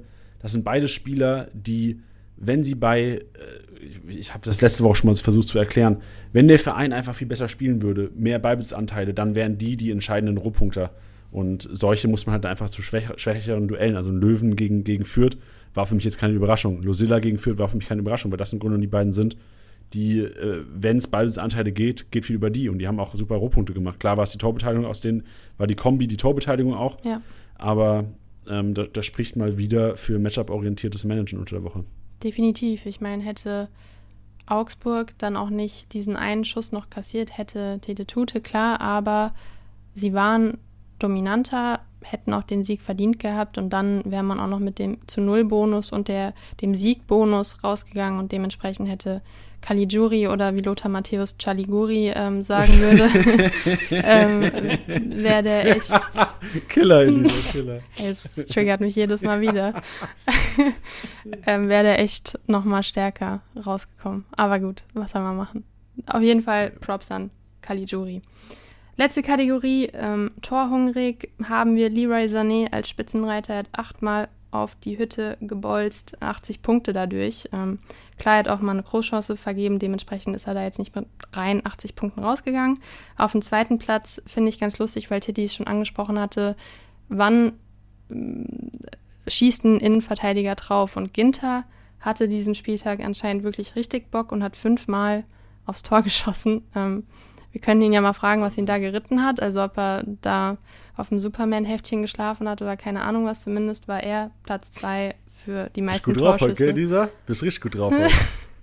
ja, immer, immer doch, wenn ich mit euch reden darf. ja, das ist ähm, ein, ein Mit euch reden darf, als würde das nicht täglich passieren.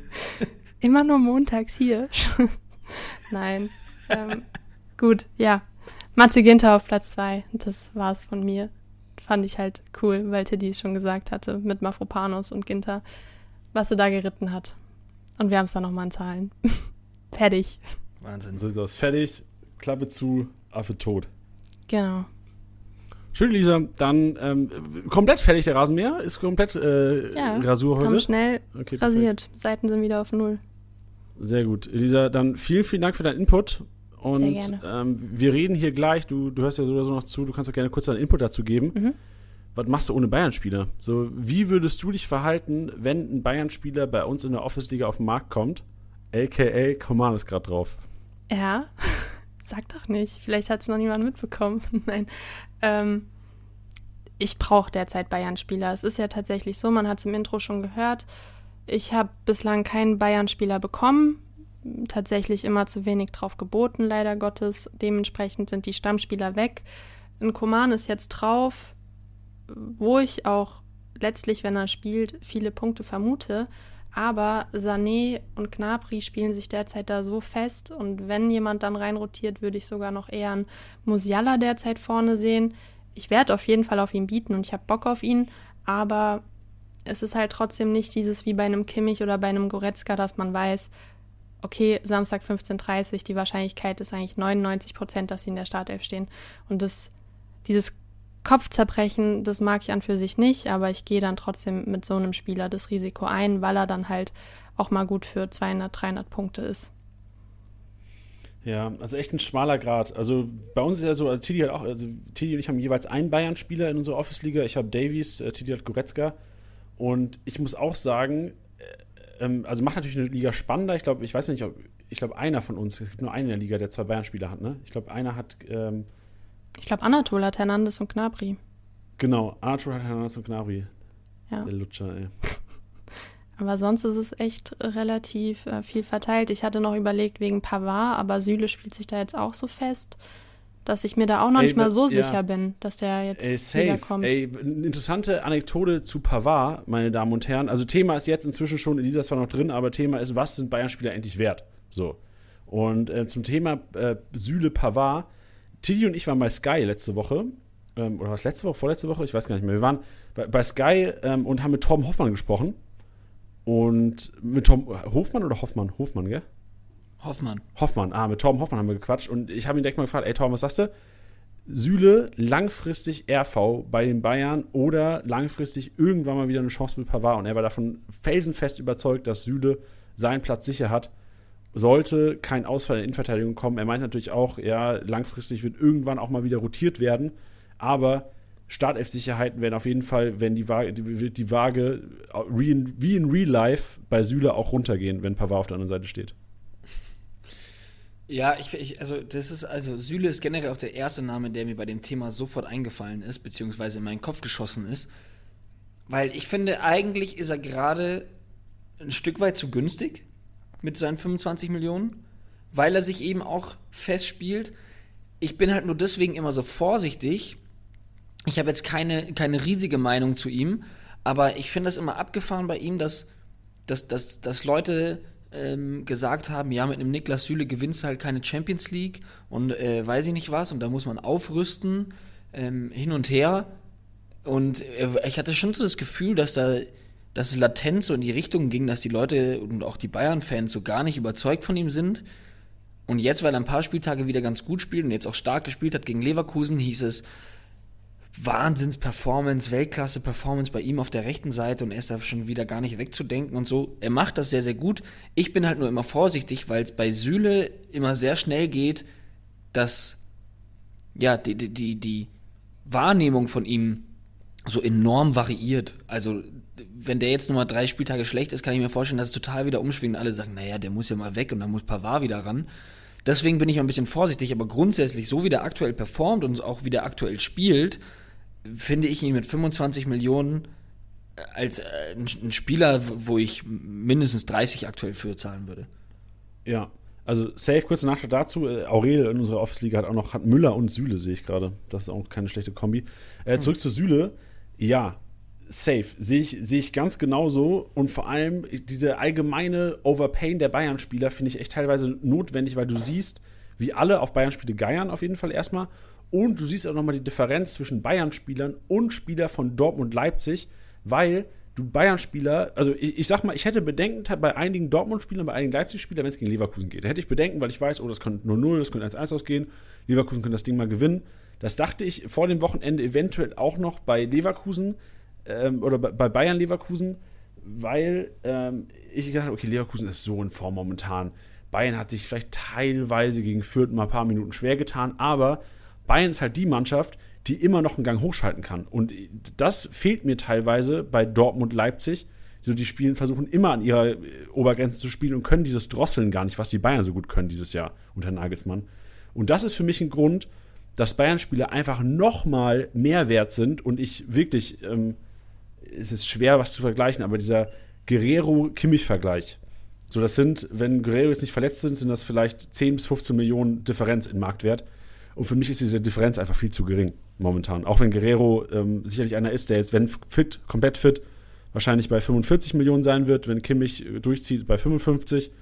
Und das ist für mich keine 10 Millionen Differenz zwischen den beiden. So sehr ich Guerrero mag, so ich habe ihn selbst im Team, ich bin davon überzeugt, aber auch Guerrero wird Spiele haben, wenn es gegen Top-Teams geht, da wird der, das ist trotzdem viel, der wird dann nur 110 Punkte machen, der wird nur 105 Punkte machen in gewissen Spielen, wenn es gegen Leipzig geht, wenn es gegen die Bayern geht.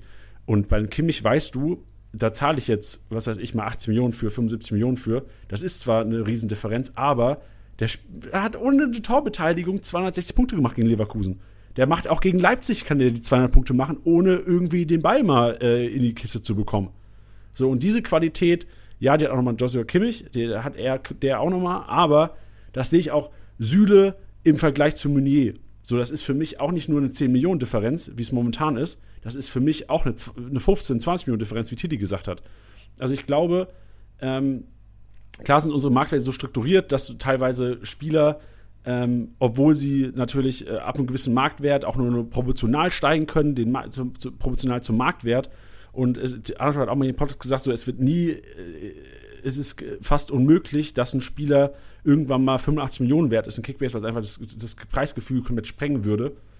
Aber man muss einfach sagen, die Bayern sind teilweise so viel mehr wert, als sie momentan wert sind, wenn du solche Spiele anguckst. So, das war jetzt mein Plädoyer die letzten zwei Minuten für die Spiele des FC Bayern. Ich will einfach den Leuten da draußen ein Gefühl geben, wie, wie aggressiv man teilweise sein muss in gewissen Ligen, um sich die Bayern-Spieler zu ergattern und will hier auch nochmal Leute ermutigen, Bayern-Spieler eventuell auch zu ertraden und Opfergaben einzugehen, weil das war für mich das war für mich am Wochenende der Riesenunterschied nochmal zwischen Bayern und Leipzig, äh, Bayern, Dortmund, Leipzig-Spielern, weil du einfach jedes Wochenende, scheißegal gegen wen es geht, du weißt, deine Bayern können dir 200 Punkte plus holen.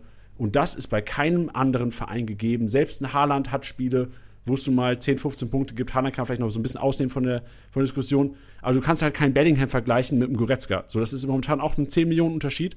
Aber das ist für mich kein 10 Millionen Unterschied. So, genug von mir, äh, Elisa Teddy, redet auch mal was. Ja, also ich finde tatsächlich jetzt den Guerrero-Kimmich-Vergleich sehe ich nicht ganz so krass. Also ich persönlich finde jetzt so die Differenz schon ganz angemessen. Ich finde jetzt nicht, dass ein Kimmich so viel mehr wert ist als ein Guerrero. Das wäre jetzt tatsächlich meine Meinung dazu. Kimmich ist absolut krank, aber ich finde Guerrero ist halt auch absolut krank. Das sind für mich neben Lewandowski natürlich und neben Haaland, aber was so die Rohpunkte angeht, wirklich jetzt nicht dieser immense Unterschied. Also das wäre tatsächlich mein Take, dass ich aber guck dir mal ganz kurz, ich krieg ganz kurz nochmal mhm. rein, guck dir mal Guerreros Punkte an. Hätte der nicht getroffen, so der hat, der hat, der punktet so gut, weil er einfach trifft oder getroffen hat vor seiner Verletzung. Ja, aber in der Vorsaison war es ja auch schon sehr oft so, dass er da nicht getroffen hat und hat dann trotzdem auch mega gute Rohpunkte gemacht und letztlich kommt Guerrero dann halt auch über eine Torbeteiligung oder über ein Tor, warum er halt dann so gut punktet, ist ja letztlich dann auch egal. Ich meine, Kimmich schießt ja auch seine Tore und macht seine Assists und hat am Ende jetzt nicht nur deswegen, aber gerade deswegen auch so starke Punkte. Ähm, ich schließe mich da definitiv an, dass die Bayern, außer wenn es gegen die Eintracht geht, enorm stark sind, was dann, also jeweils über 200 Punkte. Ich meine, letztlich jetzt auch gegen Leverkusen, was sie da abgerissen haben, das ist unfassbar. Und das kann man natürlich, wie du gesagt hast, von Dortmund oder Leipzig nicht so erwarten.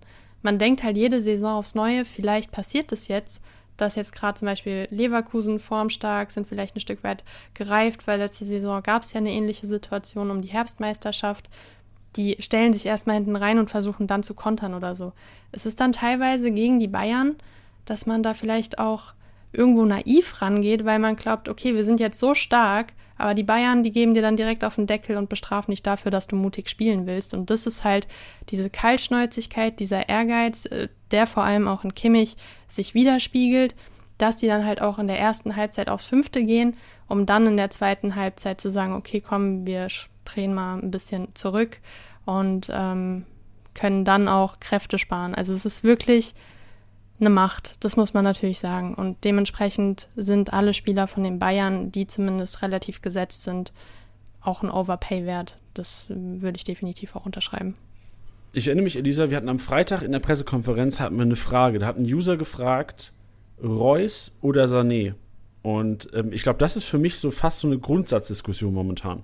Weil Reus, du weißt, Konstanz, mhm. du, du weißt, der spielt hundertprozentig, wenn fit ähm, wird seine Torbeteiligung haben das Jahr über. Auf der anderen Seite, Sané, so Rising Star momentan, macht 200 Punkte ähm, oder 212 Punkte sogar ohne Torbeteiligung. Ähm, hätte theoretisch auch 400 machen können, hätte er seine Dinge gemacht. So, auf wen gehst du nach diesem Spieltag? Weil ich erinnere mich, am Freitag war es so, dass ich auf Sané gegangen mhm. bin und, und du auf Reus. So, wärst du weiterhin dabei? Sagst du, ähm, Reus konstant spielt, Zehner, oder sagst du Leroy Sané, weil du dieses, dieses Spiel gestern dich auch so krank überzeugt hat? Nee, ich würde tatsächlich auch bei Reus bleiben. Also Sané derzeit enorm stark, aber ich finde auch, das hat sich auch letzte Saison gezeigt, gerade auf diesen Flügelpositionen, da hatte ich auch Gnabry, klar, der ist auch ausgefallen wegen Corona etc. Aber dass sich das Blatt da sehr schnell gewendet hat, dass dann Koman eine Zeit lang komplett gespielt hat und da auch wirklich Assist über Assist gesammelt hat. Es muss natürlich nicht so laufen, aber ich sehe an für sich ein ähnliches Punktepotenzial.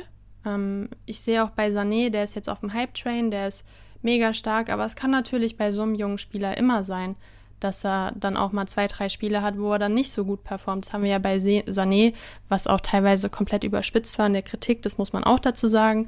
Aber trotzdem hat man es natürlich gesehen, dass er teilweise nicht so konstant ist. Er hat jetzt seine Konstanz gefunden, das freut mich auch mega für ihn, aber bei Reus sehe ich ein Stück weit dieses, diese Sicherheiten, das hatten wir ja auch schon mal als Thema, dass ich mehr diejenige bin, die bei Spielern, die ein ähnliches Potenzial haben, dann eher auf denjenigen gehe, bei dem ich diese Konstante sehe, dass er immer gesetzt ist, um den sich das Spiel dreht, Reus ist der Spielmacher und Sané ist auf dem Flügel, der kann Punkte machen, aber er kann auch mal komplett aus dem Spiel ausgeschlossen sein, wenn es nicht läuft, wenn alles über Gnabry läuft. Und das sind bei mir so die Faktoren, die mich dann irgendwie immer ein Stück weit zu Reus ziehen würden. Derzeit. Ja, ist ein guter Punkt. Also ich glaube, da spielt einfach wieder, wir haben am Freitag auch schon drüber gequatscht, so die Sicherheit-Affinität, also die Sicherheitsaffinität. Du bist einfach vom Manager-Stil her eher Richtung Sicherheit, ist ja auch äh, konstant, ist gut ähm, und ich bin halt eher der, der gerne auch mal in die Scheiße greift oder halt dann auch mal den rausholt, der dann ähm, ausrastet. So. Also mehr die Risikoaffinität irgendwie an den Tag legt. Ja. Also ich, ich sehe das ähnlich, weil Sané halt in dem Sinne viel Konkurrenz hat, weil es halt eben für diese Flügelposition gerade vier Spieler gibt, die das auf jeden Fall spielen können, mit Gnabry, Sané, Musiala und Koman. Und man, also bestes Beispiel ist für mich Musiala. Das ist vielleicht auch was, was, was, was Leute gerne hören würden, ein Take von uns zu ihm, weil er ja schon eine Phase hat, wo er, wo er richtig geil gespielt hat. Ähm, und dann sechster, siebter, achter Spieltag gar nicht mehr so eine große Rolle gespielt hat. Und das finde ich halt immer irgendwie auch ganz spannend bei, bei Nagelsmann, dass man sieht, wie er mit solchen Spielern umgeht, wie, wie er sie dosiert. Weil was man immer nicht vergessen darf bei Nagelsmann, das hatten wir bei Leipzig auch schon, war dieser Belastungswert. So, und ich glaube, man möchte aus Musiala zum einen kein Pedri 2.0 machen. Andererseits, da stoße ich jetzt vielleicht ein bisschen auf, ähm, ja, auf Unverständnis, aber ich sehe ihn tatsächlich gar nicht so weit, dass ich jetzt sagen würde, hey, Musiala muss jedes Spiel starten, unabhängig davon, dass, dass Gnabry und Sané das gerade wirklich sowas von bockstark machen. Aber das ist zum Beispiel jemand, wo ich einfach zu sehr aufpassen würde, weil es passiert halt sehr schnell, wie jetzt mit diesen drei Spieltagen, wo er geil performt, dass, dass, dass Medien voll sich draufstürzen, dass sich die Fans total draufstürzen und so. Und das muss man aufpassen, dass man das so ein bisschen dosiert. Und das finde ich eigentlich richtig, wie Nagelsmann das macht. Weil man vergisst immer wieder trotzdem, wie jung, man, wie jung er ist. Das ist bei Musiala der Vorteil, dass es einer der wenigen Fußballer ist in dem Alter, die auch dem Alter gerecht ausschauen und nicht wie, weiß ich nicht, Mitte 20 Hühnen und Topathleten. Ähm, und deswegen wäre ich bei Musiala sehr, sehr vorsichtig und also ich würde aktuell auf gar keinen Fall 24 Millionen für ihn ausgeben. Ähnlich auch, da würde ich auch euren Take gerne zuhören, mit einem Sabitzer, der es jetzt geschafft hat, innerhalb von einer Halbzeit 100 Punkte zu machen, aber auch immer noch 21 wert ist. Der, der singt zwar jetzt, aber also da würde ich doch gerade nicht rein investieren, oder? Nee, also geldtechnisch als Investment für zwei, drei Tage safe, so sehe ich das, aber langfristig, da, also das ist die größte Wundertüte der Bundesliga, glaube ich. Wie kann, also Sabitzer von einem Kickbase enorm relevanten Spieler durch den Wechsel einfach zu einem sehr unattraktiven äh, alle drei Spiele oder alle sechs, sieben Spiele Startelf-Spieler geworden. Wenn überhaupt alle sechs, sieben Spiele Startelf. Also Nagelsmann, einer, der auf einmal ja bei den Bayern enorm ungern rotiert. Feiere ich, finde ich geil als Kickbase-Manager, aber heißt halt auch wenig Chance für einen Sabitzer. Und jetzt habe ich noch eine Frage zu den Bayern. Ähm, ich meine, es gab jetzt schon Spiele äh, wie gegen Bochum, wo man 7-0 gewonnen hat, gegen Hertha, wo man 5-0 gewonnen hat, oder jetzt eben auch einen hohen Sieg gegen Leverkusen mit einem 5-1, wo es zur Halbzeit 5-0 stand. Es stand schon zur Halbzeit 5-0, ne? Ja. Yes. Okay, dann hat Leverkusen ja quasi die zweite Hälfte gewonnen, wenigstens etwas. Ähm, wie, es, es, gab viele Wechsel zur, zur zweiten Halbzeit. Also ein Sabitzer kam, ähm, jetzt weiß ich gerade nicht, wer noch kam. Meint ihr, das, das ist etwas, was meint ihr, das ist etwas, was wir diese Saison öfters sehen werden? Also ich glaube, dass das jetzt schon so ein Warnschuss für die Liga war, so die erste Halbzeit, dass man sagt, okay, man darf gegen die Bayern diesen Anfang auf gar keinen Fall ver verpennen und das werden die ganzen Trainer den Mannschaften jetzt auch so einflößen, dass sowas bestmöglich nicht nochmal passiert.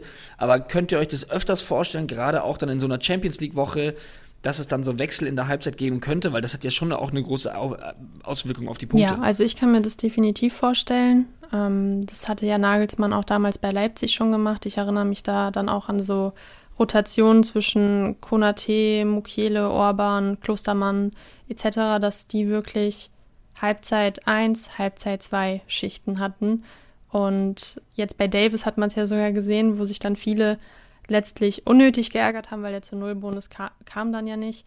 Aber der wurde ja auch in der 39. Minute, glaube ich, ausgewechselt. Und wenn Bayern solide vorne liegt, es muss jetzt kein 5-0 sein, aber selbst beim 2-0 kann ich mir das schon sehr, sehr gut vorstellen, dass Nagelsmann auf dieses von ihm altbewährte System tatsächlich äh, zurückgreift. Also es ist ja nicht das erste Mal, dass er das macht.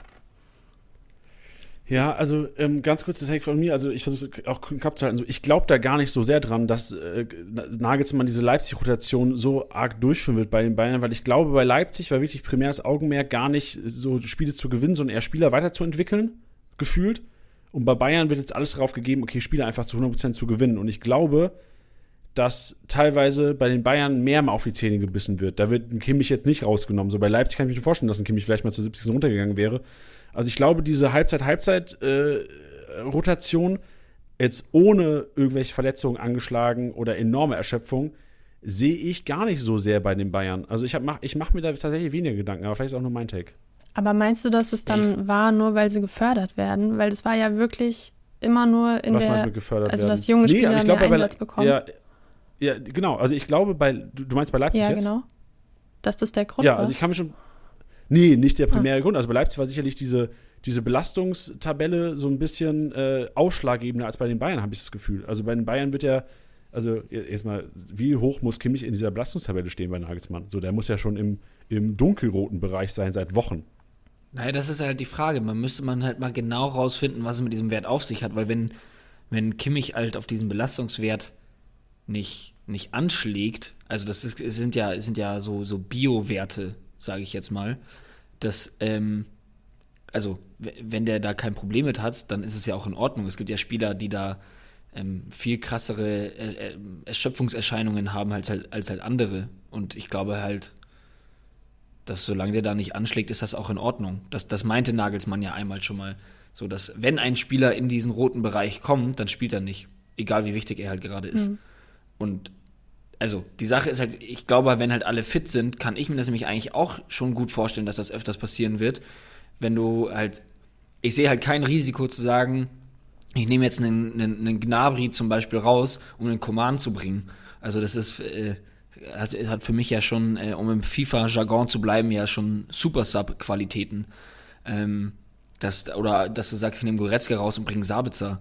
Also das ist schon, schon auch hochqualitativ, was du da alles hast. Ja, ich glaube halt auch Kimmich ist ein schlechtes Beispiel gewesen. Es sind halt echt die Positionen, die Titi jetzt genannt hat, ähm, auf den Flügeln oder dann Rechtsposition, ähm, Rechtsverteidigerposition mit Stanisic, dass er sowas dann mal rotiert wird tatsächlich. Ja, ja, ey, so bei einem 5-0 sehe ich das auf jeden Fall auch. Aber ich glaube halt, also bei Leipzig war es ja im Grunde genommen egal, wie der Spielstand war. Also da ist Upamecano nach 45 Minuten rausgegangen bei einem 1-1 und Konate kam rein. Das glaube ich einfach nicht, dass das geben wird bei den Bayern. Also diese geplante, fixe Rotation, egal wie das Spiel läuft. Ja, also ich, wei ich weiß tatsächlich nicht mehr, wie die Spielstände damals waren.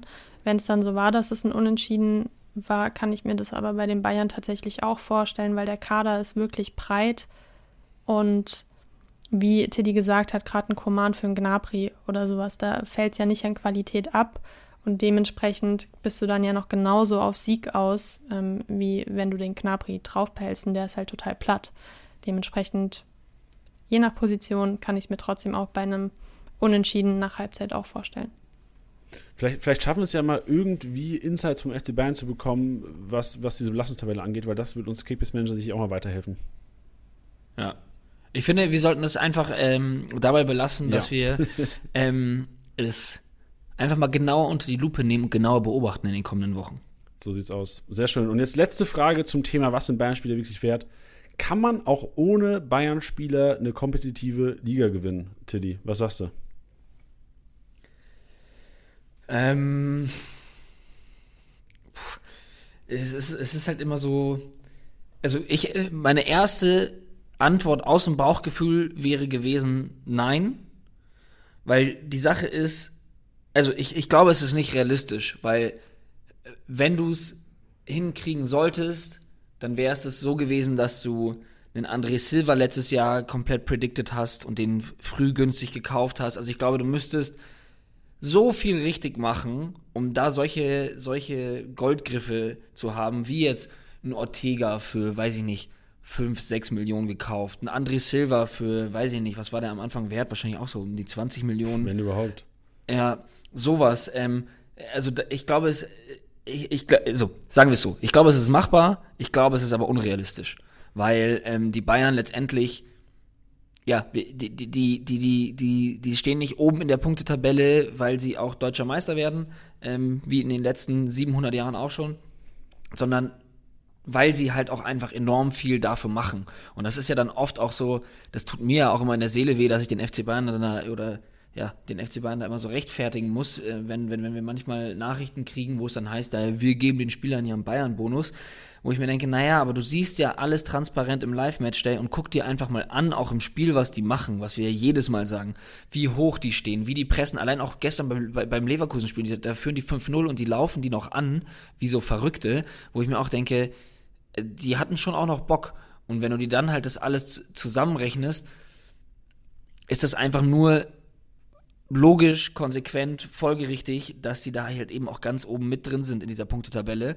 Und wenn du jetzt halt eben einen, einen Niklas Süle jetzt gerade äh, günstig geschossen hast, dann machst du damit so wichtige Punkte. Deswegen würde ich sagen, ja, es ist machbar, aber es ist extrem unrealistisch, beziehungsweise es ist mit sehr, sehr, sehr viel Glück auch verbunden. Ja, also ich würde auch behaupten, dass wenn du in einer Sechser oder Vierer, Fünfer, Sechser, Siebener, Achter Liga zockst, es fast unmöglich ist, glaube ich, ohne Bayern-Spieler vorne mitzuspielen, weil es gibt dann, wenn du keine Bayern-Spieler hast, dann gibt es irgendeiner in deiner Liga, der zwei oder drei hat und da musst du schon viel falsch machen mit zwei, drei Bayern-Spielern, um nicht oben mitzuspielen, um, um den, um den Saisonleague. Aber ich glaube, dass in ausgeglicheneren Ligen Richtung 14, 15, 16, sogar 18 Teilnehmer auf jeden Fall möglich ist, weil es halt dann nicht diesen einen Spieler gibt, der drei, vier Bayern-Spieler hat. Also ich glaube, sollte es das nicht geben in der Liga, sind die Bayern-Spieler irgendwie klar verteilt. Einer hat einen Lever, einer einen Kimmich, einer einen Goretzka, einer einen Davies, einen Upamecano, alles schön verteilt. Ja. So dann ist es, glaube ich, möglich. Aber sollte es halt eine Übermacht geben in deiner Liga, so jetzt auch direkt an den Hörer gesprochen, dann würde ich alles versuchen, das irgendwie zu zerstören. Also da, da muss getradet ja. werden, um irgendwie dieses, dieses Bayern-Gefüge auseinander zu, zu, zu bringen, weil es wird wieder Spiele geben. So, Bayern gewinnt auswärts 5-1 gegen Leverkusen, Machtdemonstration. Es wird Spiele geben, Heimspiel Bayern, wo du dann 6, 7, 8, 0 am Ende hast und fast 3000 Punkte Kickbase-Punkte hast von, bei den Bayern. Es wird wieder die Schalke-Spiele geben, es wird wieder die Hertha-Spiele geben. Es ist ja auch 5-0 ausgegangen jetzt vor drei, vier Wochen. Und von daher, gerade um solche Punkteexplosionen zu vermeiden bei der Konkurrenz, glaube ich, ist es wichtig, irgendwie das auseinanderzubrechen in, in solchen Ligen. Ja, also da auch, auch ein Tipp beziehungsweise eine Beobachtung, die ich bei mir in der Liga gemacht habe. Wir haben in einer Liga haben wir mit der 150 Millionen Variante gespielt und da merkst du, also das merkst du, du merkst den Unterschied auf jeden Fall, dass es schon immer noch Spieler gibt. Jetzt war gerade zum Beispiel ein Upamecano drauf, ein Koman war drauf, ein Goretzka war drauf. Liegt daran, dass nicht so viel Geld im Umlauf ist und wir alle schon auch sehr kompetitiv spielen und die Spieler einfach mal einkaufen. Also es hat dann auch nicht jeder die Kohle halt krass zu overpayen Deswegen ist es schon immer möglich, an diese Spieler ranzukommen.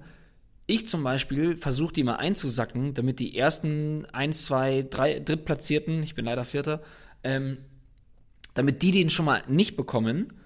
Und dann schaue ich mir mal an, okay, wer in der Liga hätte denn noch Bock, den zu overpayen? Und am Ende, wenn halt einer von denen oben sagt, naja gut, ich gebe dir 250.000 mehr als das, was, ähm, was dir der Marktwert bietet, dann jage ich die lieber auf dem Transfermarkt wieder an Kickbase raus, als dass ich sie oben jemandem gebe. Also da auch nochmal, was du gerade richtig gesagt hast, so hey, das muss man unterbinden, dass sich da einer die auch einfach äh, rankart, weil das ist ja immer das, das, das Konzept des Sieges ist einfach, man schaut immer, wenn man, dass man Kohle zusammenkratzt und immer an, auf immer einzelnen Positionen einfach upgradet. Und irgendwann ist halt das Upgrade ein Dortmund oder ein Bayern-Spieler und das musst du halt verhindern und deswegen da auch ähm, zu den Maßnahmen greifen, so hey, bevor ihr da irgendwie 200.000, 500.000 mehr bekommt, müsst ihr euch überlegen, ob euch das wirklich wert ist, weil am Ende werden die Punkte bei dem anderen reinrasseln, dann bringt euch die 500.000 auch nichts mehr. Statement. Ich würde gerne mit deinem geilen Statement, Tilly, diese Kategorie oder was sind Beispiele wirklich wert, ähm, dieses Thema begraben und drück einfach allen die Daumen, dass, wenn Bandspieler auf dem Markt sind, die Startelf Chancen haben oder sogar in der Startelf stehen fix, sie in euer Team kommen. Geil. Und ich würde Gut. mich dann so langsam offiziell verabschieden. Ach, Elisa, jetzt, jetzt kannst du auch drin bleiben. Ich meine jetzt gerade noch, wir gehen noch einkaufen zusammen Ach, und dann machen wir Abmoderation und dann äh, ist hier. Okay, ich wusste gerade noch nicht, wann ich mich verabschieden soll. dann bleib ich drin. Bleib, komm mal mit einkaufen, lass ja, mal nice. Supermarkt zusammen. Jannis Einkaufswagen.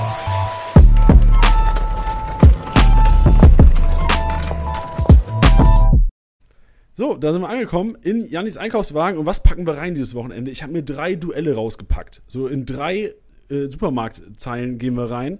Mainz gegen Augsburg, Leipzig gegen Fürth und Bochum gegen Frankfurt. Und es sind vielleicht ein paar Überraschungen dabei, wo ihr jetzt sagen würdet, oh nee, das Produkt äh, habe ich gedacht, packe ich mir rein. Nee, das Produkt packe ich mir nämlich nicht rein in den Einkaufswagen. Wir beginnen bei Mainz gegen Augsburg und das ist, wie es gute alte Tradition ist für bei uns Kickbase-Managern, das Freitagabendspiel. Mainz gegen Augsburg. Und für mich ist Augsburg eine Mannschaft mit Schwung. So, die haben in Dortmund ganz gut gespielt. Die haben jetzt gegen Bielefeld ein besseres Spiel gemacht, hätten die Abseitstore, äh, wäre Cordoba nicht irgendwie dauernd mit irgendeinem Körperteil Abseits gewesen, gestern Abend, dann wäre das Ding irgendwie auch 2-3-1 ausgegangen und Augsburg hätte ein mega starkes Spiel hingelegt gegen Bielefeld und einen Riesenschritt in Richtung ähm, Klassenerhaltskampf gemacht. Aber für mich ist es ein Duell, wo man sagen muss, beide Teams mit sehr preiswerten Kickbase-Spielern ist ein Duell, wo auch ein Caligiuri wieder relevant sein kann, wo ein Oxford, ein Govileo sich auch wieder einige Klärungsaktionen bekommen können. Aber die Mainzer im Heimspiel, im Spiel gegen Dortmund, wenig am Ball gewesen. Ein Bözius hing in der Luft. Aber genau das sind die Spieler, die jetzt so ein kleines Bounceback-Spiel haben könnten gegen die Augsburger. Eigentlich muss man sagen, so wenn man sich die Quoten anschaut, wahrscheinlich Mainz, was weiß ich, eine 1-9er oder sowas. Eine Zweierquote, Augsburg wahrscheinlich eine 3-6er oder sowas. Ähm, deswegen hier Mainzer einpacken. Zweite Reihe würde ich gar nicht mehr so krass drauf gehen, weil ich glaube, die Mainzer Startelf relativ fix sein sollte. Aber für mich relevante Spieler Bözius und die, die Offensiven gegen die Augsburger, weil auch Augsburg hat zwar lang geschafft, gegen Bielefeld hinten dicht zu halten, aber Bielefeld hat auch tatsächlich so diese, diese Zehner-Kreativität gefehlt und dann Schöpf reingekommen, bisschen mehr Aktion gehabt als ein Okugawa da in der ersten Halbzeit. Also ich glaube, dass Mainz eventuell Augsburg hinten raus schon wieder Probleme machen kann. Deswegen Mainzer und Augsburger einfach mal beide, auch wenn sie gegeneinander spielen, beides günstige Lückenfüller für den nächsten Spieltag und er managt euch da paar. Ich würde nicht overpayen, weil beide auch wieder mit schweren Spielen in den nächsten Wochen. Trotzdem Mainz-Augsburg für mich. Beides Mannschaften, preiswerte Spieler, aber große Upside. Gehen wir weiter. Apropos große Upside, die wohl größte Upside am nächsten Wochenende: Leipzig. Leipzig 1-1 gegen Freiburg, keine gute Partie gemacht, auf Viererkette umgestellt, nicht so viel Spielfluss drin gewesen. Jetzt gegen Fürth daheim. Und zuerst mal das Appell, ich habe mir groß reingeschrieben, Storno. So, ich würde gerne alle Fürther stornieren. Ich werde jetzt auch in meinen Ligen, ich habe eh, ich glaube, 4G wäre der letzte Fürther, den ich, den ich noch habe momentan. So, ich werde sie alle weghauen. So wirklich, das gegen Bochum war die letzte Chance, die ich ihnen gegeben habe. Das letzte Mal wollte ich nochmal Fürther aufstellen, das letzte Mal günstige Lückenfüller. Manche sind auch relativ teuer. Ich glaube, ein 4Geber, der ist fast so bei 5 Millionen momentan. Das ist mir eh schon viel zu viel für den Kollegen. Hände weg. Ich habe mir hier fett aufgeschrieben. Jetzt alle Fütter loswerden. Storno, Ausrufezeichen. Und das ist hier im Einkaufswagen. Rauspacken wieder, Kassenzettel rausholen. Schön an Kickbase zurückzählen und dafür in Leipziger investieren, weil Leipzig hat das Zuckerduell. Und ich würde an dieser Stelle einfach mal den nächsten Ausruf, Ausreißer von Nkunku hier predikten. Der Kollege ist gegen Freiburg echt stark gedeckt worden wenig Spielanteile, ähm, auch nicht viele Toraktionen gehabt. Ich glaube, das könnte sich wieder ändern. Äh, muss natürlich schauen, auch wie Leipzig jetzt unter der Woche performt. Ich glaube, gegen, gegen Paris morgen Abend, war. Bin auch mal gespannt, aber sollten alle fit bleiben, gehe ich gegen Fürth wieder von Dreierkette aus und habe vor allem Angelino auch auf meinem Kette, auf meinem Zettel als äh, Einkauf, weil also sollte er auf dem Markt noch sein bei euch, aber auf jeden Fall als nächster Ausraster hier. Und äh, vielleicht nochmal kurze Frage an Lisa und Tiddy, weil sie noch mit drin sind hier in Janis Einkaufswagen. Ähm, kurze Einkaufsberatung. Was machen mit Silver? Man dachte, er, hätte, er hat seinen Knick bekommen, aber jetzt wieder nicht gestartet. Pause in der Startelf gewesen. Glaubt ihr, Silver jetzt Startelf gegen Fürth? Ähm, ja, äh, ich bin, ich bin deswegen vorsichtig. Ich äh, halte in diesem System Leipzig halte ich immer weiterhin nicht viel von ihm. Um ehrlich zu sein. Also es, es funktioniert nicht. Ja, aber Pause hat jetzt auch nicht funktioniert gegen Freiburg. Der hat aber schon funktioniert. Das ist richtig. Und der ist für mich, für die Spielausrichtung kompatibler, als es ein André Silva aktuell ist. Und man erwartet okay, ja auch Silva immer wieder in der Startelf und letztlich ist es dann doch wieder Paulsen. Also es ist ja jetzt schon öfters so gewesen, man wartet dann auf den Moment, aber wann der dann wirklich kommen wird, ich weiß nicht, ob es jetzt wirklich so zeitnah passieren wird. Also würdet ihr euch, wenn ihr euch festlegen müsst, würdet ihr weiterhin Pausen in der Startelf sehen am, am Wochenende gegen Fürth?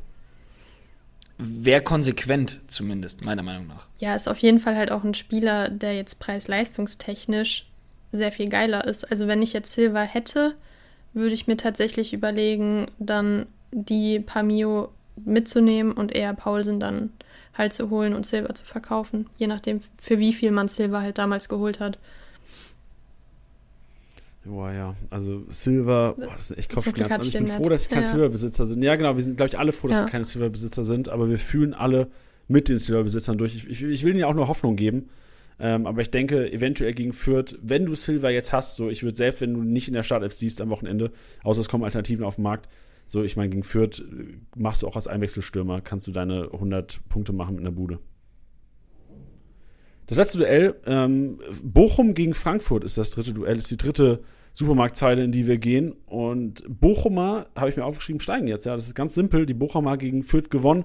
Das Duell der Aufsteiger war äh, anscheinend wirklich ein sehr, sehr schlechtes Spiel, spielerisch.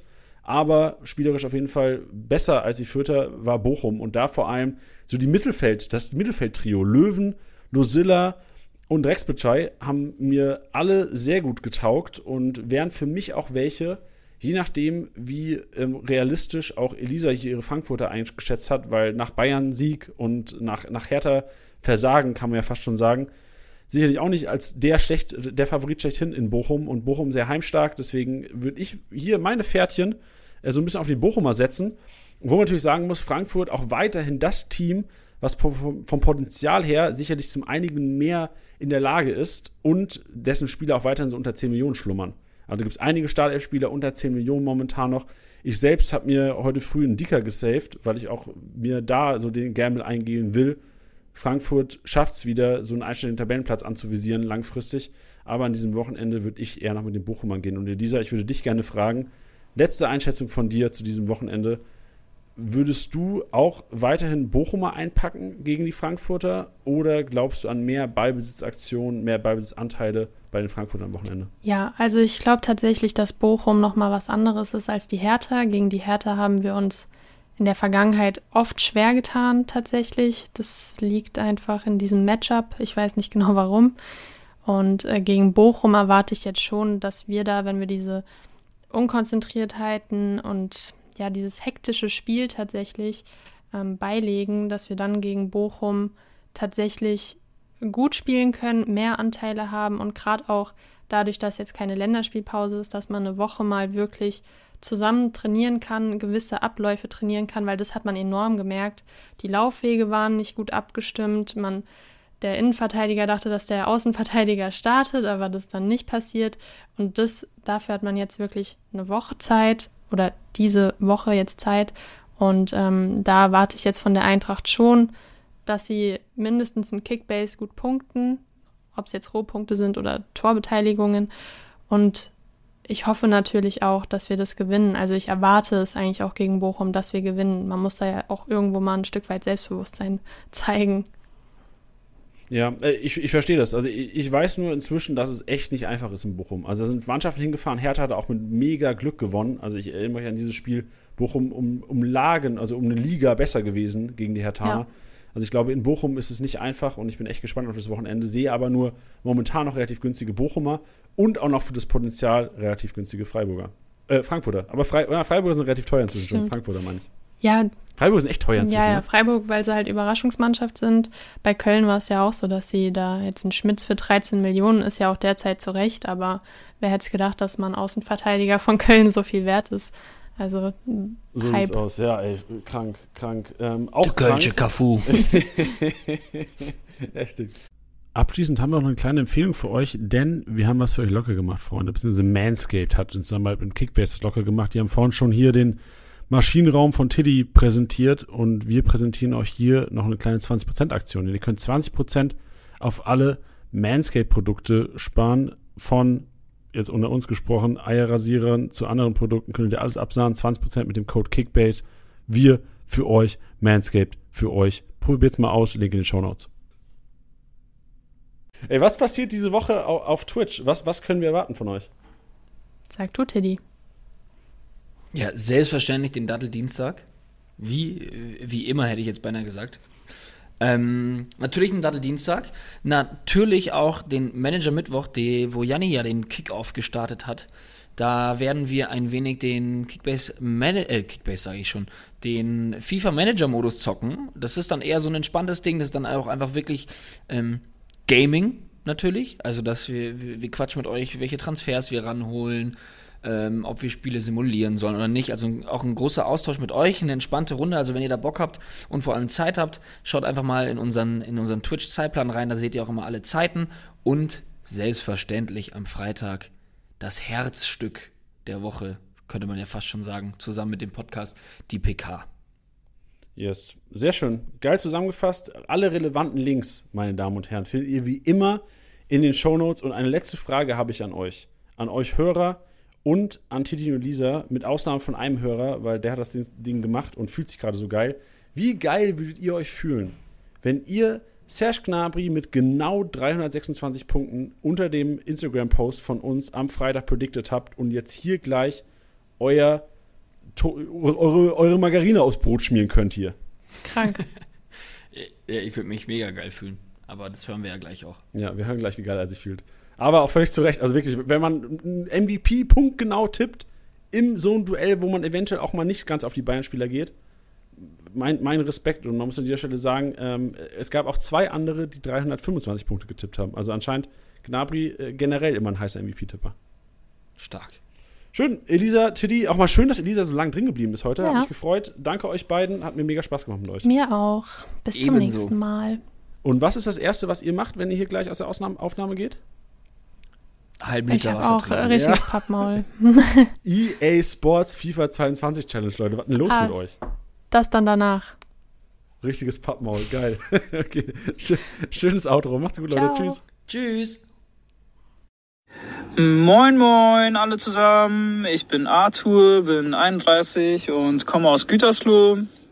Bin ein sehr aktiver und leidenschaftlicher Kickbase-Manager und äh, ja, bin echt froh gewonnen zu haben. War natürlich sehr, sehr viel Glück dabei, wie ich auf Gnabry gekommen bin. Ähm, ich habe mir den vor einigen Wochen gekauft und äh, ich habe mir mal gedacht, hm, auf wen werden die meisten Manager tippen? Und äh, ich habe vermutet, dass dann eher so Kostic oder keine Ahnung, Lammers oder wie auch immer die Spieler sein werden oder so ein Reus, die dann gegen etwas schwächere Mannschaften spielen. Und äh, habe dann mein Glück versucht und habe dann halt auf das Topspiel getippt und habe dann meinen Spieler, den ich halt in der Mannschaft habe, genommen und ja, hatte dann Glück. Gnabry ist dann abgegangen, hat zwei Tore gemacht und hat mich in euren Podcast gebracht. Ja, ich äh, würde noch ganz gerne die Bielefeld 22 Truppe grüßen, mit denen ich momentan Kickbase spiele. Ganz besonders grüße ich aber Kerlos, der letztes Jahr mein Bundesfreiwilligendienstler bei der Arbeit war und mich auf Kickbase gebracht hat. Und ich würde auch gerne David grüßen, der mich vor einigen Wochen ausgelacht hat, dass ich Gnabry für 7 Millionen overpaid habe. Und ja, auf jeden Fall wünsche ich allen anderen Kickbase-Managern noch weiterhin viel Erfolg und viel Spaß natürlich. Bis dahin.